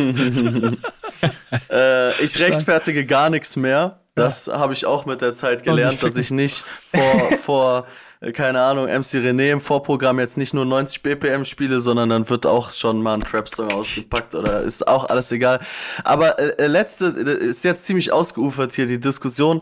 Letzter Punkt von mir noch dazu. Ich will gar nicht, dass es einen neuen Schrank gibt und das ist jetzt so irgendwie das neue Genre und das ist die neue Reimgeneration und hey, bitte achtet auf uns, sondern ich denke eher, die Schränke, die da sind, sollten vielleicht einfach nur ein paar mehr Schubladen haben, so. Nicht, dass wir jetzt so, ey, wir bauen jetzt einen neuen Schrank und dann sind da drin Jessin und Pete und XY, sondern einfach so, warum haben diese ganzen Schränke, die da sind, die wir vielleicht sogar mit aufgebaut haben oder in denen wir auch schon mal so irgendwie da waren, wenn die einfach ein bisschen mehr Schubladen und ein bisschen mehr Diversität haben, so. Und äh, da können wir dann noch über ganz viele weitere Themen, wie dann wirkliche Diversität, wenn es um Flinter-Artists geht und so weiter und so fort aufmachen. Aber einfach irgendwie so diese Schubladen, die fehlen auf Festivals, weil da spielen nur die Künstler, die bei den großen Booking-Agenturen sind. Und wenn, wenn du jetzt Haftbefehl willst, dann nimm noch hier mein Newcomer XY dazu. Und dann nimmst du nicht Pimp, weil du den irgendwo gesehen hast, weil der krass war. Nee, nee, dann nimmst du den Typen dazu, weil der Booker XY das gesagt hat. Genauso sieht das mit so den waren die Playlisten Strukturen aus. doch früher auch schon. Ja, ja, ich weiß, aber lass mich doch trotzdem darüber abkotzen, Digga. Jetzt sitze ich hier, jetzt will ich mich auch aufregen über diese ganzen Idioten. Mach. Da machen die eine Spotify-Playlist, Digga, dann sind da irgendwelche Piss-Artists, die bei Sony oder sonst wo gesigned sind. No Fronts, Grüße gehen raus an Sony, gib mir jetzt 50.000, ich Die bin dabei. Strukturen waren aber einfach wenn die dann nie gut. Das ist das Problem. Genau, genau. Und aber, aber diese Implosion, diese, das steht uns, steht uns bevor. Nico, wir haben selber darüber geredet, als du mich angerufen hast, gesagt hast und dir Sorgen gemacht hast, ob ich meine Tour absagen muss. Ja. Ey, so, wie sieht's denn aus? Wir haben selber darüber geredet, was war als Splash, Safe Splash 2009, was weiß ich, da abging plötzlich. Und diese Implosion ist noch nicht da, weil, weil diese, das läuft, funktioniert ja irgendwie so für den oberen Teil, der dann immerhin weiterhin diese, äh, diese FDP-Story erzählt von, ja, ja, ich kann das schaffen und ihr müsst nur jetzt nur reinhasteln und es war noch nie so einfach. Hey Leute, TikTok, es war noch, noch nie so leicht und äh, ja, euer Geld könnt ihr ja mit Shows und ich bin bei all diesen Sätzen ein bisschen so, hä, ja, irgendwie alles nicht mehr so richtig die Wahrheit, weil das sind auch so alles Floskeln von 2013. Künstler verdienen ihr Geld mit Musik, mit Shows und Merch und bla. Digga, ich muss komplett Marktschreier machen, wenn ich T-Shirts verkaufen will. Und auf die Scheiße habe ich auch keinen Bock so. Und das ist so ein bisschen, was ich meine, so ist einfach keine Ahnung, vielleicht hört es jemand und hat dafür irgendeinen Input oder irgendwelche Impulse. Ich habe dafür keine Lösung. Ich mache mein Shit. Ich stelle mich vor Kantereit, ich stelle mich vor Haftbefehl, ich stelle mich vor Scooter und rap mein Shit. Und wenn es euch gefällt, ist gut. Und wenn nicht, verpisst euch so. Und das wird auch noch ein paar Jahre so sein. Macht dir keine Sorgen, Nico. Aber, ne, Mic drop. so, ja, okay, Mic Drop. Reicht jetzt auch mit dieser scheiß Thema, Alter. Hast du ja selber eingebrockt. Kauft euch Tickets für meine Tour. Ja, genau. Unterstütze, supportet, supportet den Boy. Ähm, am Ende, am Ende gibt's äh, nach, nach, nach Tour äh, und auch nach Releases und dem ganzen Kampf, ja, aber auch den Downer und ich will das Thema von dir nicht unter den Tisch fallen lassen, Pete, deswegen müssen wir es mit einbeziehen. Alles gut. Denn du, du hast ja schon ähm, da auch ein Thema, das dich ja offensichtlich auch selber betroffen hat, ne? Voll, es ist so ein bisschen eigentlich sehr äh, passend so. Es ist so ein bisschen, mein Thema ist eigentlich ein Symptom von dem, was ihr jetzt die ganze Zeit diskutiert Ja. habt, so, weil so ich mache halt auch auf jeden Fall so sehr, ich würde schon sagen, einfach sehr schwer einzuordnende Musik. Wir haben auch bei der Promo für das Tape super viel damit gehadert, in was, wie, wie bewirbt man das so, allein so äh, an, an so Tatsachen wie, also genau, vielleicht nochmal kurz insgesamt das Thema, worüber ich gerne reden wollte, ist einfach so dieses Post-Release Down, so dieses gerade eben auch so als, äh, ähm, ja, so, so äh, DIY-Künstlerin, so gerade jetzt bei mir, hatte ich irgendwie so ein ganz großes Extrem. Ich habe jetzt zwei Jahre lang an einem Album gearbeitet und habe das Album auch selber produziert, selber gemischt, so eigentlich so zwei Jahre jeden Tag daran gearbeitet. Aber das ist, kann auch bei viel kürzeren Projekten ja sein, einfach so dieses, äh, so bei Projekten auf die Beine stellen, dann einfach egal, wie erfolgreich oder nicht erfolgreich man dann ist. So in vielerlei Hinsicht habe ich das Gefühl, dass dieses Post-Release-Down, wenn man, das ist ja eigentlich was, was jetzt nicht unbedingt nur was mit der Musikwelt zu tun haben muss. Das ist ja auch, wenn man irgendwie, was weiß ich, seine Bachelorarbeit schreibt oder was auch immer, kann man irgendwie auf ganz viele äh, Weisen irgendwie denken. Äh, aber ich habe das ganz schlimm jetzt erlebt bei, also was heißt ganz schlimm erlebt, aber bei meinem Album, dass ich irgendwie da so einfach so doll dieses so einfach, man hat so zwei Jahre Zeit in was gesteckt und man fragt sich dann, okay, ist es das überhaupt wert? Weil ich habe zum Beispiel halt auch ein Album gemacht, was ich im Großen und Ganzen komplett für mich gemacht habe, so und ähm, wo so sehr wenig, ich sag mal, was äh, wenig Musik drin ist, die irgendwie, ich sag mal, Playlist funktionierend ist. Und am Ende des Tages ist es dann irgendwie, finde ich voll interessant, sich da damit zu befassen, okay, wie, inwiefern äh, ziehe ich daraus Konsequenzen für mich, inwiefern versuche ich mir die Musik mehr zu rechtfertigen und dann irgendwie zu sagen, okay, lege ich das Ganze vielleicht ein bisschen lukrativer aus in der Art, wie ich die Musik gestalte oder was auch immer. Ähm, Einfach weil ich jetzt auch einfach gemerkt, also eben es rudert eigentlich fast schon so ein bisschen wieder zum Hauptthema mit der Tour zurück, weil ich jetzt auch gemerkt habe, so dieses ganze Album und alles, was damit zu tun hat, ist für mich fast äh, ja einfach so ein so, so, so ein direkt runterziehendes Thema geworden, dass ich jetzt auch einfach bei der Tour-Orga gemerkt habe, okay, das sind eigentlich, ich, ich setze mich die ganze Zeit mit derselben Musik, derselben Kunst, mit der ich mich jetzt seit zwei Jahren schon befasst habe, auseinander. Und äh, irgendwie, wie man damit umgeht. Und ich glaube, Pimp kennt es sicherlich auch irgendwie jetzt von eben diesem ganzen Hassel, den du jetzt auch die letzten paar Jahre wieder irgendwie auf die Beine gestellt hast, jetzt auch für die Tour. So einfach, wie man damit umgeht, gerade als KünstlerInnen, wie jetzt gerade bei mir auch einfach, wo man dann auch jedes Mal so eben auch finanziell überlegt, okay, äh, inwiefern ergibt das irgendwie Sinn, inwiefern muss ich mich dann doch irgendwie kapitalistisch einordnen, damit ich das irgendwie für mich als Hobby rechtfertigen kann, inwiefern lohnt sich das, inwiefern ähm, gibt es Leute, gibt es ein Publikum dafür, wo, was ist das irgendwie rechtfertigt? Und äh, ja, das ist eben genau ist vielleicht wirklich mehr ein Symptom von dem Thema, was Pimp gerade sehr, also worüber ihr jetzt gerade sehr ausufernd diskutiert habt. Ähm, aber ja, genau, das ist was, was mich irgendwie sehr beschäftigt hat die letzten Monate. Einfach so dieser Umgang damit und gerade eben bei DIY kleineren Künstlerinnen ist es vielleicht noch mal viel mehr ein Thema als bei KünstlerInnen, wo vielleicht noch mal so ein bisschen mehr Backing hinter ist, sei es jetzt durch Label oder was auch immer. Einfach weil dann natürlich der Fokus noch mal ganz anders funktioniert und man vielleicht sich viel mehr auch eben auf auf lange Sicht unterschiedliche Dinge nach einer gewissen Weile fokussieren kann, als jetzt irgendwie wie bei mir, wo ich jetzt irgendwie seit mittlerweile zweieinhalb Jahren halt alle zwei Tage mich mit denselben 16 Songs auseinandersetze auf irgendeine Art und Weise. Ähm, ja, genau. Ich finde, ich finde, dieser Podcast ist die Blaupause einer Kunstdepression einer ja. kulturellen Depre weil ne, wir sitzen hier, ey, wir gehen auf Tour, eigentlich voll geil, so Album ist draußen und wir sind, glaube ich, auch beide sehr happy mit unserem künstlerischen Schaffen und äh, ne, habe ich jetzt selber, habe ich mich eben dann so ein bisschen in Rage geredet das, und Pete beschreibt jetzt irgendwie so dieses Ding, was dann da hinten dran hängt, so nach diesem, hey, jetzt sind wir Pre-Tour und es ist alles ein bisschen nervig und dann nach also der Tour, dann kommt Der emotionale Rattenschwanz von dem Ganzen einfach so. Genau. Ja, voll. Also es ist richtig so Kulturdepression-Podcast. Komplett. Aber habt ihr denn, habt ihr denn für euch irgendwie Mittel und Wege gefunden, damit umzugehen? Also, ja, was, was euch, was euch gut tut, wenn ihr genau in diesen Phasen seid? Also ich jetzt ganz konkret ich kann das mittlerweile richtig gut einfach abschalten, Digga, fuck mich nicht ab, nerv mich nicht, auch wenn es jetzt irgendwo, keine Ahnung, ich hatte früher immer so diesen Leistungsgedanken, diesen Druck, ah, ich muss was abliefern, mittlerweile ich so, ach, Digga, ich fahr jetzt fünf Tage weg, ich guck mir Fußball in Honolulu an.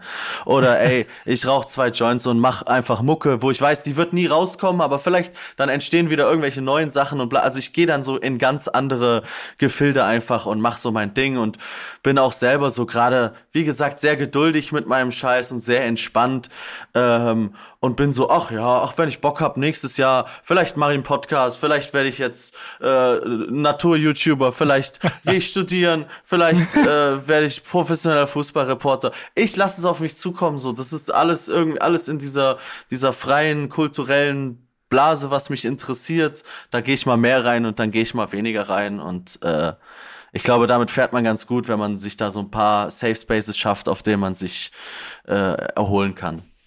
Ja, ich glaube, das ist der gesunde Punkt, an den ich irgendwann kommen will. Ich, also ich, ich habe noch nicht so richtig irgendwie einen Weg gefunden. Es ist, ich improvisiere das immer, sobald es irgendwie wieder in ein Loch gerät irgendwie, weil das Problem bei mir auf jeden Fall ist, dass Musik eigentlich für mich schon Coping für genau diesen Stress irgendwie eigentlich ursprünglich ist. Und ich habe dann oft einfach das Problem auch abseits jetzt von Post-Release-Stress, wenn ich irgendwie merke, gerade weil ich auch alles selber mache und bei mir bei der Musik alles von mir abhängt, was auch Beats und was auch immer angeht, dass ich dann merke, sobald ich sage, okay, ich befasse mich, befasse mich jetzt mal eine Woche nicht mit Musik, ähm, einfach um irgendwie klarzukommen und mich nicht zu sehr in diesen Gedanken zu verlieren, dass ich dann nach der Woche, wo ich vielleicht ein bisschen abgeschaltet habe, aber direkt auch wieder frustriert reingehe und denke, ah fuck, ich hätte jetzt in der Woche auch irgendwie das und das machen können, um es noch weiterzubringen und dann bin ich, dann ist es so ein Teufelskreis hin und her und ich glaube, ich habe am ehesten irgendwie versucht, mich so wie, wie Pimpf das so eigentlich sehr gesund beschrieben hat, irgendwie vielleicht wieder so ein bisschen mehr in anderen Hobbys dann in den Momenten zu verlieren und dann irgendwie das so eben ein bisschen so gesund zu bündeln, wie ich mir das aufteile, um da irgendwie mit klarzukommen. Jetzt so gerade nach dem Album habe ich einfach auch gemerkt, dass so gerade bei so Projekten, da frisst sich ja immer so ein Loch in das Gehirn. Ich habe das so gemerkt, ich habe halt dadurch, dass ich zwei Jahre mit diesem Album beschäftigt war, habe ich gemerkt, habe äh, habe ich gemerkt, als ich das Master vom Album hatte, dass ich mit Nelle, meiner Freundin Schrägstrich Management, eigentlich, dass jeder dritte Satz, den ich anfangen will, irgendwas mit dem Album und dem kreativen Prozess zu tun hat, obwohl ich damit abgeschlossen habe, einfach weil das sich so reingefressen hat und es so ein Prozess war für mich erstmal da wieder rauszukommen. Und ähm, ja, dann am Ende des Tages geht das dann Hand in Hand damit, dass irgendwie, egal in welcher Größe man spielt, ich glaube, die, die Rückmeldung und der Erfolg, in Anführungszeichen, den man ma damit macht, weil also im Endeffekt mache ich das schon hauptsächlich für mich, aber man versucht ja auch am Ende so ein bisschen die Zeit, die man da reinsteckt, vor sich selbst zu rechtfertigen und was man da am Ende wieder rauskriegt von Glücksgefühlen und was auch immer. Und ähm, ja, ich glaube, ich, glaub, ich habe bei dem Album jetzt sehr gut gemerkt, dass es für mich, äh, dass ich aufpassen muss ab sofort, was so Projekte angeht, weil ich auch gemerkt habe bei dem Album irgendwann so nach einem Jahr, ey, das ist eigentlich nicht mehr gesund, wie viel Zeit ich da reinstecke, wie viel Zeit ich noch reinstecken muss. Aber es wäre ja für meine Psyche jetzt wahrscheinlich schlimmer, das Projekt abzubrechen oder das Projekt irgendwie an jemand anderen zu kommunizieren, der es dann fertigstellt. Ähm, und das wiederum sorgt dann dafür, okay, ich muss es jetzt aber trotzdem einfach fertig machen. Und dann ist wiederum aber auch der Druck nach dem Release irgendwie doller. Und ja, dann gerade, wenn man irgendwie äh, nicht so den, den Riesenerfolg damit macht, wobei ich mich da auch überhaupt nicht beklagen will, es könnte dahingehend irgendwie, es soll auch überhaupt nicht das große Rumgeheule-Thema mitbringen, Podcast. So, nein, aber äh, ja, genau, das, äh, das hat mich auf jeden Fall die letzten Monate, ja, ja, ja. Ja, Nico Danke. hat ja die Tür heute aufgemacht für Transparenz. Deswegen ist, glaube ja. ich, Rumheulen und Transparenz ist da. Also hier ist jetzt mal der Raum für, wir gehen jetzt in alles, was nicht Fake it till you make it Modus ist. Aber ich kann für mich sagen, wenn ich zurückblicke, äh, seit über zehn Jahren bin ich freischaffend und reg mich auf und fuck mich über alle Veränderungen und Strömungen ab. Aber irgendwie haut's am Ende immer wieder hin. So hoch Voll. und runter. Aber ich sitze immer noch hier. Hip-Hop-Mentalität, Bro, ich bleib dabei. Ja. Und da könnt ihr mir da draußen auch so viel darüber erzählen, dass das alt, bla, darum geht's nicht. Scheiß, scheiß auf die Bilder, die du dafür hast. Es geht darum, warum du Dinge machst und wie sinnvoll du sie verfolgst, mit was für einer Attitude und mit was für Möglichkeiten. Und wir sind, ich bleibe dabei, gerade in einer Situation und deshalb habe ich auch so wahnsinnig gerne Gäste wie euch hier, die mir mal erzählen können und auch den Leuten da draußen. Und deswegen machen wir auch wieder XXL und viel Raum dafür ey, ich bin da und du hast mich vielleicht mitgekriegt und ich hustle und ich bin, bin dort und ich mach dies und ich zeige und ich bin mal ehrlich, wie schwierig das alles ist. Aber Bro, wenn du kommen willst, komm. So, ich bin auf jeden Fall mit dem Herzen dabei. Und Pete, wir kennen uns noch nicht so gut, Pimp, wir kennen uns jetzt ein paar Jahre und du weißt, das ist der Grund, also das ist, verbindet uns. Egal, ob ich nur ein paar Jahre älter bin. Das ist, das ist Basis auch so ein kleines bisschen von unserer Freundschaft geworden, die wir, die wir haben und die uns auch bestimmt noch viele, viele tolle Dinge gemeinsam erleben lassen wird, weil es das gleiche Mindset ist, mit dem man da reingeht. Und das wiederum ist der Vorteil in meinen Augen gegenüber ganz vielen anderen Künstlerinnen und Künstlern da draußen, die von irgendwo kommen, die vielleicht durch eine Konstruktion, durch den Markt, durch das, das ist nicht mal negativ gemeint, einfach durch das industrielle Fundament, das es einfach gibt. Thank Hip Hop that we made it on this, to this point, dass wir die Industrie einfach im Sack haben. Es führt aber dazu, dass nicht alle automatisch mit auf dem Partyboot mit dabei sind, wenn sie nicht bum, bum, bum, bum machen. So. Und wenn du das nicht machst, dann musst du halt wieder von vorne anfangen. Dann überlegst, okay, dann fahrt mal eure Tour da. Fuck it, ist nicht meine Welt. Ich gehe auf meine eigene und fange wieder an, mein selber eigenes Boot zu basteln. Und das ist hart, vor allen Dingen, wenn man nach links und rechts guckt und sieht, wie toll das alles aussieht und vor allen Dingen du heute noch viel krasser dir an jeden Tag angucken kannst, wie viele Leute dich hören und wie viele Leute den oder die andere hören und du dich fragst, warum zur Hölle? So, aber ähm, ja, auch damit muss man umgehen, glaube ich. Ja, voll. Auch was wie jetzt, ein Löwe. Oh, ja, brüllt wie ein Löwe. Ja, ja, aber auch irgendwie, das hat auch eigentlich direkt wieder so mit der, mit dem Tour-Thema, worüber wir am Anfang geredet haben, zu tun, so was irgendwie diese Transparenz über das angeht, äh, äh, darüber reden angeht. So, Nelle und ich haben das auch von Anfang an jetzt so gemacht, dass wir haben da jetzt auch die letzten Tage jetzt, ich glaube, gerade eben hat auch äh, Marie Bodmer wieder ihre Tour abgesagt, so, dass, ähm, bei wie vielen das ist. Wir haben irgendwie von Anfang an versucht, weil wir wussten, okay, das wird auf jeden Fall nicht leicht und das ist auf jeden Fall ein Risiko mit der Tour, aber wir sind da super gut mitgefahren, dass wir halt von Anfang an an das sehr transparent öffentlich quasi die Leute haben miterleben lassen, wie das so ist, irgendwie das erste Mal eine Tour zu gestalten und irgendwie was da dran hängt.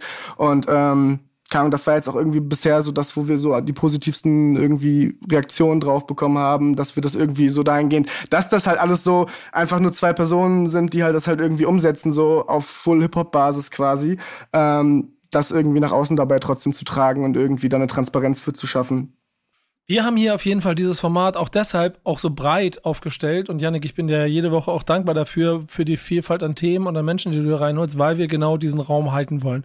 Und auch ich als Head of des ganzen Bums hier, gib einen Fick darauf, so, was die Leute dann vielleicht denken, wen haben sie denn da schon wieder eingeladen, weil mir das Thema wichtig ist und weil ich möchte, dass wir einfach hier ein bisschen darüber sprechen. Egal wie groß und klein und relevant das Ganze hier dann am Ende sich auch alles darstellt. Wenn ihr zuhört, dann hört ihr hoffentlich genau zu und dann versteht ihr vielleicht etwas von dem, was diese Menschen hier antreibt, in welchem Thema auch immer und wie, wie wir es auch immer haben. Ähm, und vielleicht nehmt ihr was mit und supportet an einer anderen Stelle. Und wenn nicht die beiden, dann irgendjemand anderen. Oder baut euch etwas Neues auf oder nehmt diesen Raum und nutzt ihn um wieder ein bisschen mehr von dieser tatsächlichen Attitude auch irgendwo einschließen zu lassen in das, was ihr da draußen tut. Wir machen das auch mit unserer Playlist jede Woche. Wir könnten auch natürlich ähm, ganz viel klassisch Playlist-Business machen, aber nein, Yannick hat gesagt, da kommen nicht die Superstars alleine aufs Cover, da machen wir sogar Pimpf darf da manchmal rauf, glaube ich. Ähm, und äh, sammeln ah. das Ganze. Äh, und Thank Backspin It's Friday ist deshalb auch unsere Vielfalt an Musik, die jede Woche kommt.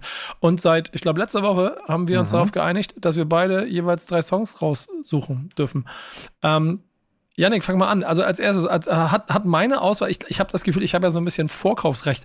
Hat meine mhm. Auswahl dich so ein bisschen in Bedrängnis gebracht? Nee, ne? Ja, ja, weil ohne jetzt zu spoilern, aber du hast meinen Favorite Track des Freitags auf jeden Fall gepickt. Den hätte ich auch gern genommen, aber der war dann ja leider schon weg. Okay, komm mal. Aber ist okay, hast, das, das gestehe ich dir auch zu. Ja, und du hast auf jeden Fall mindestens einen Song genommen, der auch bei mir in der, in der erweiterten, also. Ne? Ja, stark. Ich habe nämlich, ähm, du hast ja letzte Woche so ein, so ein du hast es, glaube ich, Hamburg Mixtape genannt oder genau. so, hast du dir ja gebaut.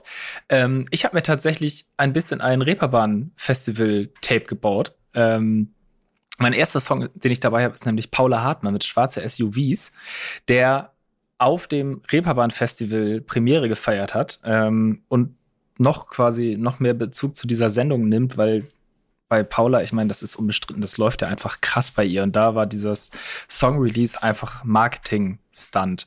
Auf dem Reeperbahn-Festival stehen da die schwarzen SUVs, auf denen sie performt. Und dann ist der letzte Song eben dieser. Und dann, yo, ist er jetzt genau zu diesem Moment, wo ich den hier spiele, bei den Streaming-Anbietern rausgekommen. Zack, hört doch mal rein. So, ähm, finde ich einfach, naja, das ist halt einfach irgendwie eine andere Liga, in der sie momentan spielt. Nichtsdestotrotz finde ich es einfach einen krassen Song. Ich mag irgendwie sehr, sehr gerne, was sie da macht, wie sie klingt. Ähm, und bin gespannt aufs neue Album. Äh, das ist nämlich eine, die erste Single vom neuen Album, was glaube ich noch kein Release-Datum hat, wenn ich richtig informiert bin. Zumindest habe ich es gerade nicht parat. Ähm, aber ich freue mich drauf, was da so kommt. Habt ihr den gehört? Habt ihr eine Meinung? Ich habe ihn einmal gehört. Ich fand ihn, ich fand ihn gut. Ich habe aber, also ich habe eben, äh, ich habe heute Morgen irgendwie mal so nebenbei einfach so Releases durchgecheckt, ohne. Ich glaube, ich, ich glaube ihn gut gefunden zu haben. Sehr aber gut. jetzt keine fundiertere Meinung. Und ich war leider ja nicht auf dem Reeperbahn-Festival, wo ich das hätte miterleben können. Aber naja. Ja, deswegen habe ich mir ja, das alles ja, rausgesucht. Ja, alles, das, haben wir jetzt ja schon oft genug, ne? Alles, alles um dir das vorzuhalten. Mein nächster Song ist nämlich auch Reeperbahn-Festival-Auftritt gewesen. Äh, auf einer der Backspin Nights. Simba mit Ups and Ups habe ich dabei. Ähm, sehr trappiger Sound, so richtig typisch Simba-mäßig. Es geht um das Leben auf der Überholspur, was dann ja auch wieder zu dieser Folge passt, äh, weil wir, wie wir nur gerade gelernt haben, nur nicht immer alles Überholspur ist. Ähm, deswegen hat, hat es der Song bei mir trotzdem in die Auswahl geschafft, weil ich ihn einfach den Auftritt live geil fand, den Song ganz nice fand. Relativ kurzweilig für mich, aber fand ich, fand ich cool. Pimp guckt ein bisschen skeptisch. Rede ich scheiße? Ich habe den Song nicht gehört, aber den Auftritt fandst du geil? Ich fand den Auftritt also ich, okay, ich habe ihn von Boah, relativ weit hinten. Jetzt wieder, du, Nein, ich will nicht, ich will nicht haten. Ich wollte nur mal, mal nachfragen. Also ich fand den ich Auftritt, ich habe ihn von, ne? von relativ weit hinten gesehen. So, deswegen nicht die besten Plätze, ganz klar. Aber ich finde, der Laden an sich war voll. Ich fand die Stimmung an sich das geil. Das macht den Auftritt noch nicht geil. Also ich fand die Stimmung okay. schrecklich. Der okay, hat so, der kommt da raus, der kommt da raus mit voll den Bangern und die Leute in den ersten Reihen stehen alle so und gucken so und sind so. Ja, ja gut, okay. das war natürlich vielleicht kein Pimpf-Niveau, aber ich fand, ich fand schon, dass die Stimmung gut war. Aber ja gut, vielleicht sind die Wahrnehmungen auch einfach unterschiedlich. Das kann natürlich ja. auch sein. Ähm, ja, okay. Dritter Song. Äh, Mini-Reeperbahn-Festival-Bezug, aber egal, ich lasse es mal durchgehen. Judy, Young Mesh, Kwame und Gola Gianni mit Masterpiece. Young Mesh ähm, macht die 808. Und da war es tatsächlich einfach so, dass ich auf einen dieser, dieser vielen Reeperbahn-Festival-Events irgendwann äh, bei Warner bei der Housewarming-Party stand, weil die das Office renoviert haben. Und auf einmal am Imbiss Judy vor mir steht, auf mein Backspin Reeperbahn Festival Bettchen guckt, meinen Namen liest. Ah, Backspin, ja, wir haben noch geschrieben, neuer Song. Yo. Und dann äh, habe ich ihn mir angehört und ich fand ihn auch einfach ganz geil. So Kwame drauf feiere ich sowieso immer. Ähm, irgendwie so ein, hat er so ein bisschen Ohrwurm-Charakter bei mir gehabt. Deswegen habe ich ihn nochmal mitgenommen. Schön. Interessant, interessante Auswahl und auf jeden Fall Reeperbahn-Mixtape. Da bin ich mir ziemlich sicher. Ähm, ich habe ja dann andersrum etwas ausgewählt, was dir quasi jetzt in deiner Auswahl gefehlt hat. Ich bin gespannt, welche von meinen Nummern es dann am Ende war, die du haben wolltest. Ähm, ich fange mal äh, andersrum an, auch auf dem Reeperbahn-Festival, nur dass ich da gewesen bin. Und eigentlich eher nur, weil ich den Stunt und auch Song so alles insgesamt ganz interessant fand. Äh, KZ mit Görlitzer Park. Ähm, ganz eine gute Nummer. So. Und ich habe in der letzten Zeit auch schon immer mal bei KZ-Nummern, haben sie mich nicht so abgeholt, mich nicht so mit auf, de, auf den Weg gegangen. Der hat mir aber gefallen. Ähm, ist ja dann auch ein Album angekündigt worden. Ansonsten braucht man über KZ, glaube ich, nicht so viel zu sagen. Ähm, Deshalb in meiner Auswahl. Nummer zwei ähm, ist Kitana. Mit ihrem Stammproduzent Milik, die äh, Kitana Season als Song rausgebracht hat. Sehr, also eine sehr entspannte Nummer, die recht hart ist, äh, inhaltlich, ne? Da wird, da wird Battle Rap rausgeholt und äh, es meldet sich, es meldet sich äh, Kollege Pimpf. Komm, da machen wir es jetzt hier an dieser Stelle ganz offiziell. Ich freue mich recht herzlich, dass Kitana auf meiner Tour in Frankfurt und München Support spielen wird, weil sie ist geisteskrank. Welcome, Kitana. Cool, also ich bin der Einzige, der applaudiert hier. Aber ja, sehr gut, geil. Das sind Fakten, die am Ende noch geliefert werden. Ist geil. Ich, also ich, ich, ich glaube, ich weiß, also geil, dass du sie feierst. Ich habe das auch zufällig gesehen, dass du auch da auf den Post und so geliked hast. Ähm, ich, ich, mag die Nummer. Und inklusive, also da gibt es in Wien offensichtlich Dinge, die geklärt werden müssen. Und das fand ich, äh, finde ich, finde ich sehr interessant. Äh, da bin ich ja, sehr weit sehr von respektabel, weg. ja. Ja, da finde ich sehr weit von weg, hatte aber einen hohen Entertainment-Faktor und ich, ich, ich finde die Attitude sehr, sehr geil. Deswegen liebe Grüße an der Stelle.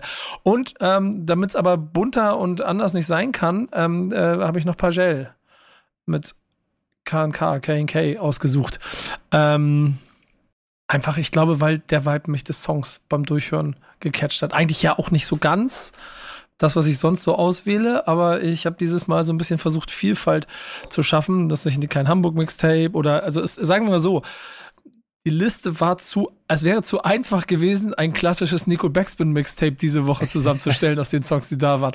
Und ich habe ganz bewusst all das zur Seite gelegt. Also wenn ihr nämlich, wenn ihr mich gefragt hättet, dann wären wahrscheinlich keine Ahnung, Chase Gang und Papke und noch irgendwelche Kapaiken, schöne Grüße mit dabei gewesen. Habe ich alles ganz bewusst weggelassen, sondern habe mal ein bisschen woanders gesucht, um Dinge wegzufischen, die Yannick hätte nehmen wollen. Und das ist dabei rausgekommen. Welcher wäre es denn bei dir gewesen? Tatsächlich auch Kitana. Ja, die fand ich sehr, sehr geil. Und deswegen ja. nice, dass du bei dir spielt, Pimp, finde ich richtig gut. Müssen wir wo vorbeikommen, ne? Obwohl, wo? München ist soweit. München und Frankfurt spielt sie. Frankfurt, Brudi. Ähm, jeder von euch soll den Classic mitbringen. Jetzt könnt ihr mal, jetzt könnt ihr mal ein bisschen flexen. Es ist der Moment, in dem ihr jetzt quasi referieren könnt, warum eure Classics die krassesten Classics der Welt sind, bevor ich am Ende von Yannick referieren lasse, warum wir den, den krassesten Classic of all time dabei haben. Wem willst du anfangen? Soll ich? Nee, komm nicht immer diese. Fang an, fang an. Nicht, nicht, Ja, also, nicht diese äh, Höflichkeit. Ich habe, ich habe mitgebracht, was äh, eigentlich sehr wenig Deutschrap irgendwie bezogen ist. Ich habe vorher gefragt, wie Deutschrap, wie muss der Classic sein. Ähm, ich habe mitgebracht äh, Tristan Brusch ähm, am Rest von 2021, kam im Oktober 21 raus. Ähm, ich habe Tristan Brusch irgendwie ein Jahr vorher entdeckt, auch irgendwie zu dem Zeitpunkt relativ unbekannt irgendwie, hatte so immer mal wieder so kleine irgendwie äh, bisschen populärere ähm, Bühnen gekriegt, unter anderem irgendwie, ich glaube, er hat, äh, die Orsons hatten ihn früher gesampelt, er hat das Tilt-Album mit Mackes damals zusammen produziert, beziehungsweise die Musik dafür komponiert. Und ich finde Tristan Brusch ist all in all, also es ist insgesamt tatsächlich so mein liebstes Album der letzten zehn Jahre, würde ich sagen, insgesamt, weil ich finde, dass der total inspiriert, also für mich ein total inspirierendes musikalisches Gespür mit einer totalen inhaltlichen Nahbarkeit äh, verbindet, weil der über Themen schreibt, gerade auf dem Album, die schnell in eine sehr kitschige Richtung gehen könnten, gerade auf Deutsch, je nachdem, wie man schreibt, weil es schon teilweise auch so eben nah an so Liedermacher und eben, weil er auch, das Album ist so sehr gespickt mit ist auch gar nicht so schwer in einen Topf zu ordnen. Es ist so viel Chanson, viel so irgendwie Indie-Rock-Einflüsse, was auch immer. Ähm, es hat dabei aber trotzdem permanent einen total eigenen und sich durch das Album ziehenden Charakter. Das Album ist so, wie ich das verstanden habe, auch ähm, live aufgezeichnet worden mit äh, verschiedenen MusikerInnen. Mm, Und ich finde es all in all übertrieben krass, weil es äh, gerade bei den Themen, um die es geht, finde ich es sehr beeindruckend, wie wenig kitschig das ist und für mich permanent nah. Aber ich glaube, ich habe bei kaum ein, einem Album der letzten Jahre so viel geheult wie bei dem Album, aber gleichzeitig trotzdem abseits von den Themen musikalisch dabei das Ganze irgendwie, dass das noch elevated wurde dadurch ähm, gehabt, hat mich wahnsinnig doll beeindruckt. Ich finde es auch jetzt die letzten beiden Alben, die jetzt seitdem noch rauskamen, äh, Anfang diesen Jahres äh, am Wahn und jetzt letzte Woche erst ähm, sein Album Wojciech, was äh, ein Soundtrack, muss man aber dazu sagen, für ein Theaterstück, was gerade in Berlin aufgeführt wird, ist. Ähm, also auch da einfach ein total vielseitiger Musiker, eben früher Tilt für Mac ist produziert und äh, ja, für mich immer wieder wahnsinnig beeindruckend. Ähm, ja, deswegen habe ich das mitgebracht.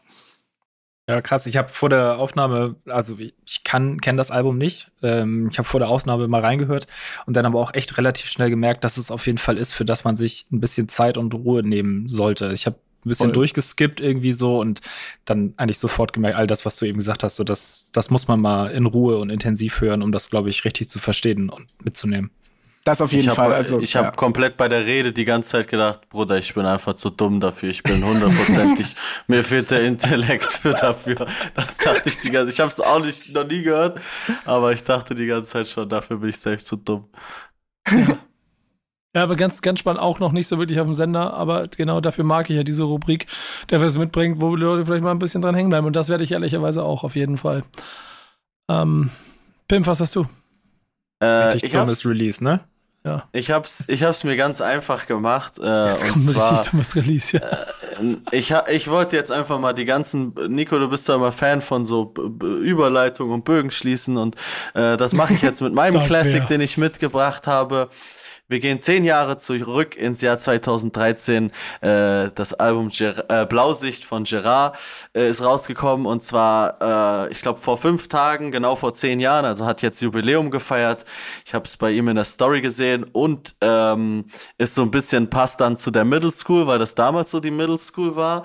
Und äh, das war tatsächlich meine allererste Tour, die ich gefahren bin, damals als äh, Support bei diesem Album. Ähm, Genau, und habe ich sehr, sehr viele schöne Erinnerungen. Ich glaube, viele Leute werden das Album kennen, ist jetzt auch kein krasser Geheimtipp. War eine Menge Banger drauf, hat, glaube ich, viele Leute aus unseren Jahrgängen irgendwie so geprägt. Ähm, und genau, ich habe einfach gedacht, das passt jetzt gut hier rein. Äh, happy zehn Jahre Blausicht, äh, happy zehn Jahre Pimpf on Tour und jetzt zehn Jahre nach seiner ersten Support-Tour, dann seine erste Perfekter eigene Tour. Bogen. So, Boah, Bro, das, das- ist auch das war mein Storytelling, ne? Ja. Ja. Ja. Finde ich stark. Ähm, ganz interessant, äh, der ist, ja- ist, ist er noch aktiv? Äh, der ist tatsächlich, also er hat letztens ein Buch rausgebracht und ist aber ansonsten tatsächlich jetzt als A&R bei 4Music aktiv. Mhm. Also Aber selbst musikalisch macht er, glaube ich, noch so Songwriting-Kram.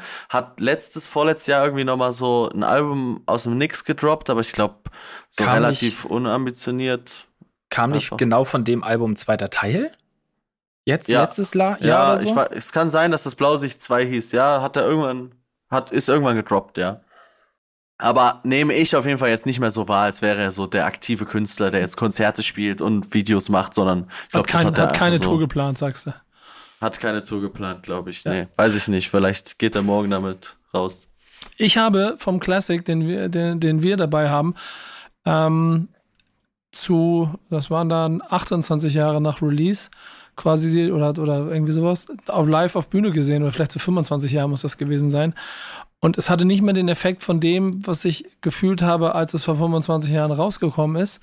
Trotzdem ist es nicht nur für mich, sondern auch für äh, Rap-Größen wie Cool Savage wahrscheinlich äh, das Album mit dem vielleicht größten Rap-Track aller Zeiten. Also da variiere ich immer mal wieder, aber er gehört auf jeden Fall in die Top 3 bis Top 5 der größten Nummern aller Zeiten. Worum geht's, Janik? Es geht um Souls of Mischief 93 Till Infinity. Am 28.09.93 rausgekommen, also wird jetzt 30 Jahre alt. Äh, ist das Debütalbum.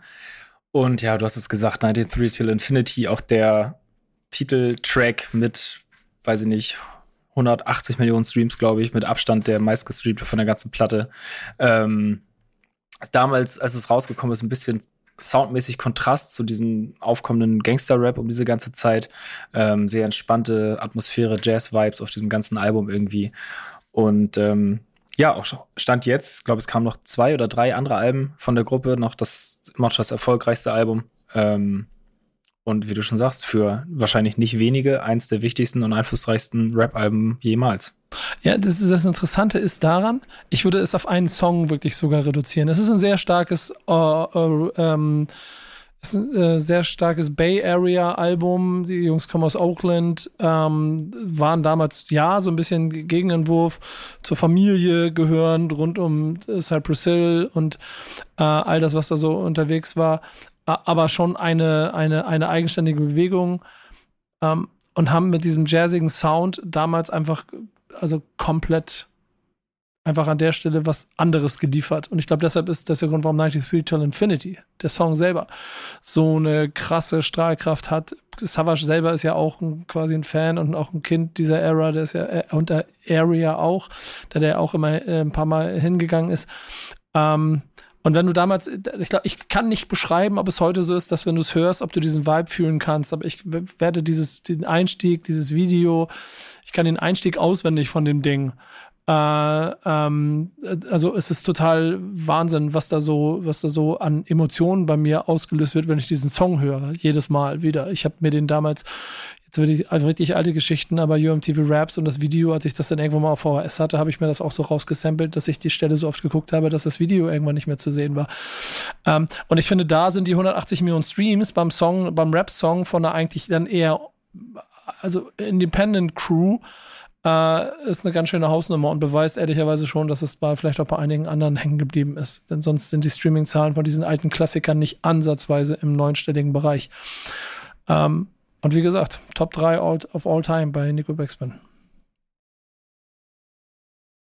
Boom, Mic Drop. Ich hab, ge hab gewartet, ich, ich, ich sehe hier Pips die ganze Zeit grinsen, ob irgendjemand hier noch reingrätscht oder an irgendeiner Stelle was Ich wollte nur, sagen. ich, egal, ich, ich klemme mir alles, was ich dazu sagen wollte. Ich, ist natürlich, also, ist ein Banger und scheint ja so, als wäre das so ein dann Last Christmas von Hip-Hop, wenn der jetzt auch auf Spotify auch noch so Ja. stabil läuft und sowas. Aber nee, also war schon Banger, ich kenne nur den Song, ich habe das Album nie gehört, ehrlich gesagt. Ich habe es heute vorm Podcast tatsächlich das erste Mal einfach einmal so nebenbei durchgehört und äh, genau das, was du sagst. Also ich habe total, also als jemand, ich bin ja 2000 geboren, an mir ist so diese Era ja komplett vorbeigegangen, so aus erster Hand. Ähm, deswegen, also ich habe auf jeden Fall auch da hauptsächlich wirklich das appreciaten können dafür, dass ich da total eine spätere Entwicklung wieder drin gesehen habe, auch von eben, wie dieses verschiedene, verschiedenste KünstlerInnen geprägt hat. Und ähm, so dieses 93, 93 Till Infinity ist auf jeden Fall ja einfach auch so ein Slogan, der einfach at this point einfach so schon so kult ist irgendwie. Ich muss auch dazu sagen, ich kannte den ursprünglich, da wo ich den Slogan das erste Mal gehört habe, war, ich glaube, es ist ein Song von Mauli, wo er so ein bisschen so Real Hip-Hop parodiert und so Slogans. Und ich, ich glaube, das war so mein erster Bezugspunkt dazu, was irgendwie Krass. ganz sinnbildlich eigentlich für das ist, was du gerade auch schon gesagt hast so dazu. Ja, ja. Und ist natürlich auch, glaube ich, für jeden der Era gehört er in die Top 10 dieser Song wahrscheinlich. Der Rest der Diskografie eher weniger. Also ich kann, ich krieg noch so auch von dem Album so, ich könnte mir ein gutes Mixtape zusammenstellen aus der Karriere von Source of Mischief, übrigens Source of Mischief. Ähm, aber äh, dieser Song überstrahlt einfach alles und damit sind sie wahrscheinlich auch so ein kleines bisschen die ersten One-Hit-Wonders, die es zu der Zeit gegeben hat. So, weil, also ich, Hot Take wären jetzt so Sachen, auch die Ghetto Boys haben mit My Mind Playing Tricks on Me auch einen Song in dieser Era, den jeder auswendig kann, der in dieser Era groß geworden ist. Ob alle die komplette Diskografie können, wage ich dann so ein kleines bisschen zu bezweifeln. Hört diesen Song, wenn ihr jünger seid als das Erscheinungsjahr und gebt ihm ein bisschen Liebe, würde ich mich freuen. Genau so wie Künstlern und Künstlerinnen wie Pete und Pimp, wenn ihr irgendwo seht, sie gehen auf Tour und machen irgendetwas oder machen so Wahnsinn, da bin ich jetzt näher dran, deswegen nehme ich das als Beispiel wie Pimp und bringen irgendwie ein Magazin raus, warum auch immer zur Hölle. Ja, auf solche Frag mich das Ideen nicht, kommt. was ich mir dabei gedacht habe. Ja, äh, aber support your local artist. Das ist das, was am Ende überbleiben soll von unserer kleinen Sendung hier, die schon wieder XXL-Format hat. Und ich habe vor kurzem wieder in so einer Podcast-Studie gelernt, Podcasts sollten nicht länger als 30, 45 Minuten sein. Wir sagen, das ist der Backspin Stammtisch. Und darum bis nächste Woche. Tschüss. Stammtischmodus, jetzt wird laut diskutiert. Auf dem Stammtisch, Stammtisch, wer dabei bleibt, amtlich. Stammtischphase. Denn heute brechen sie noch Stammtisch verholen. Ich heule mich an meinem Stammtisch aus. Backspin. Backspin. Backspin. Backspin.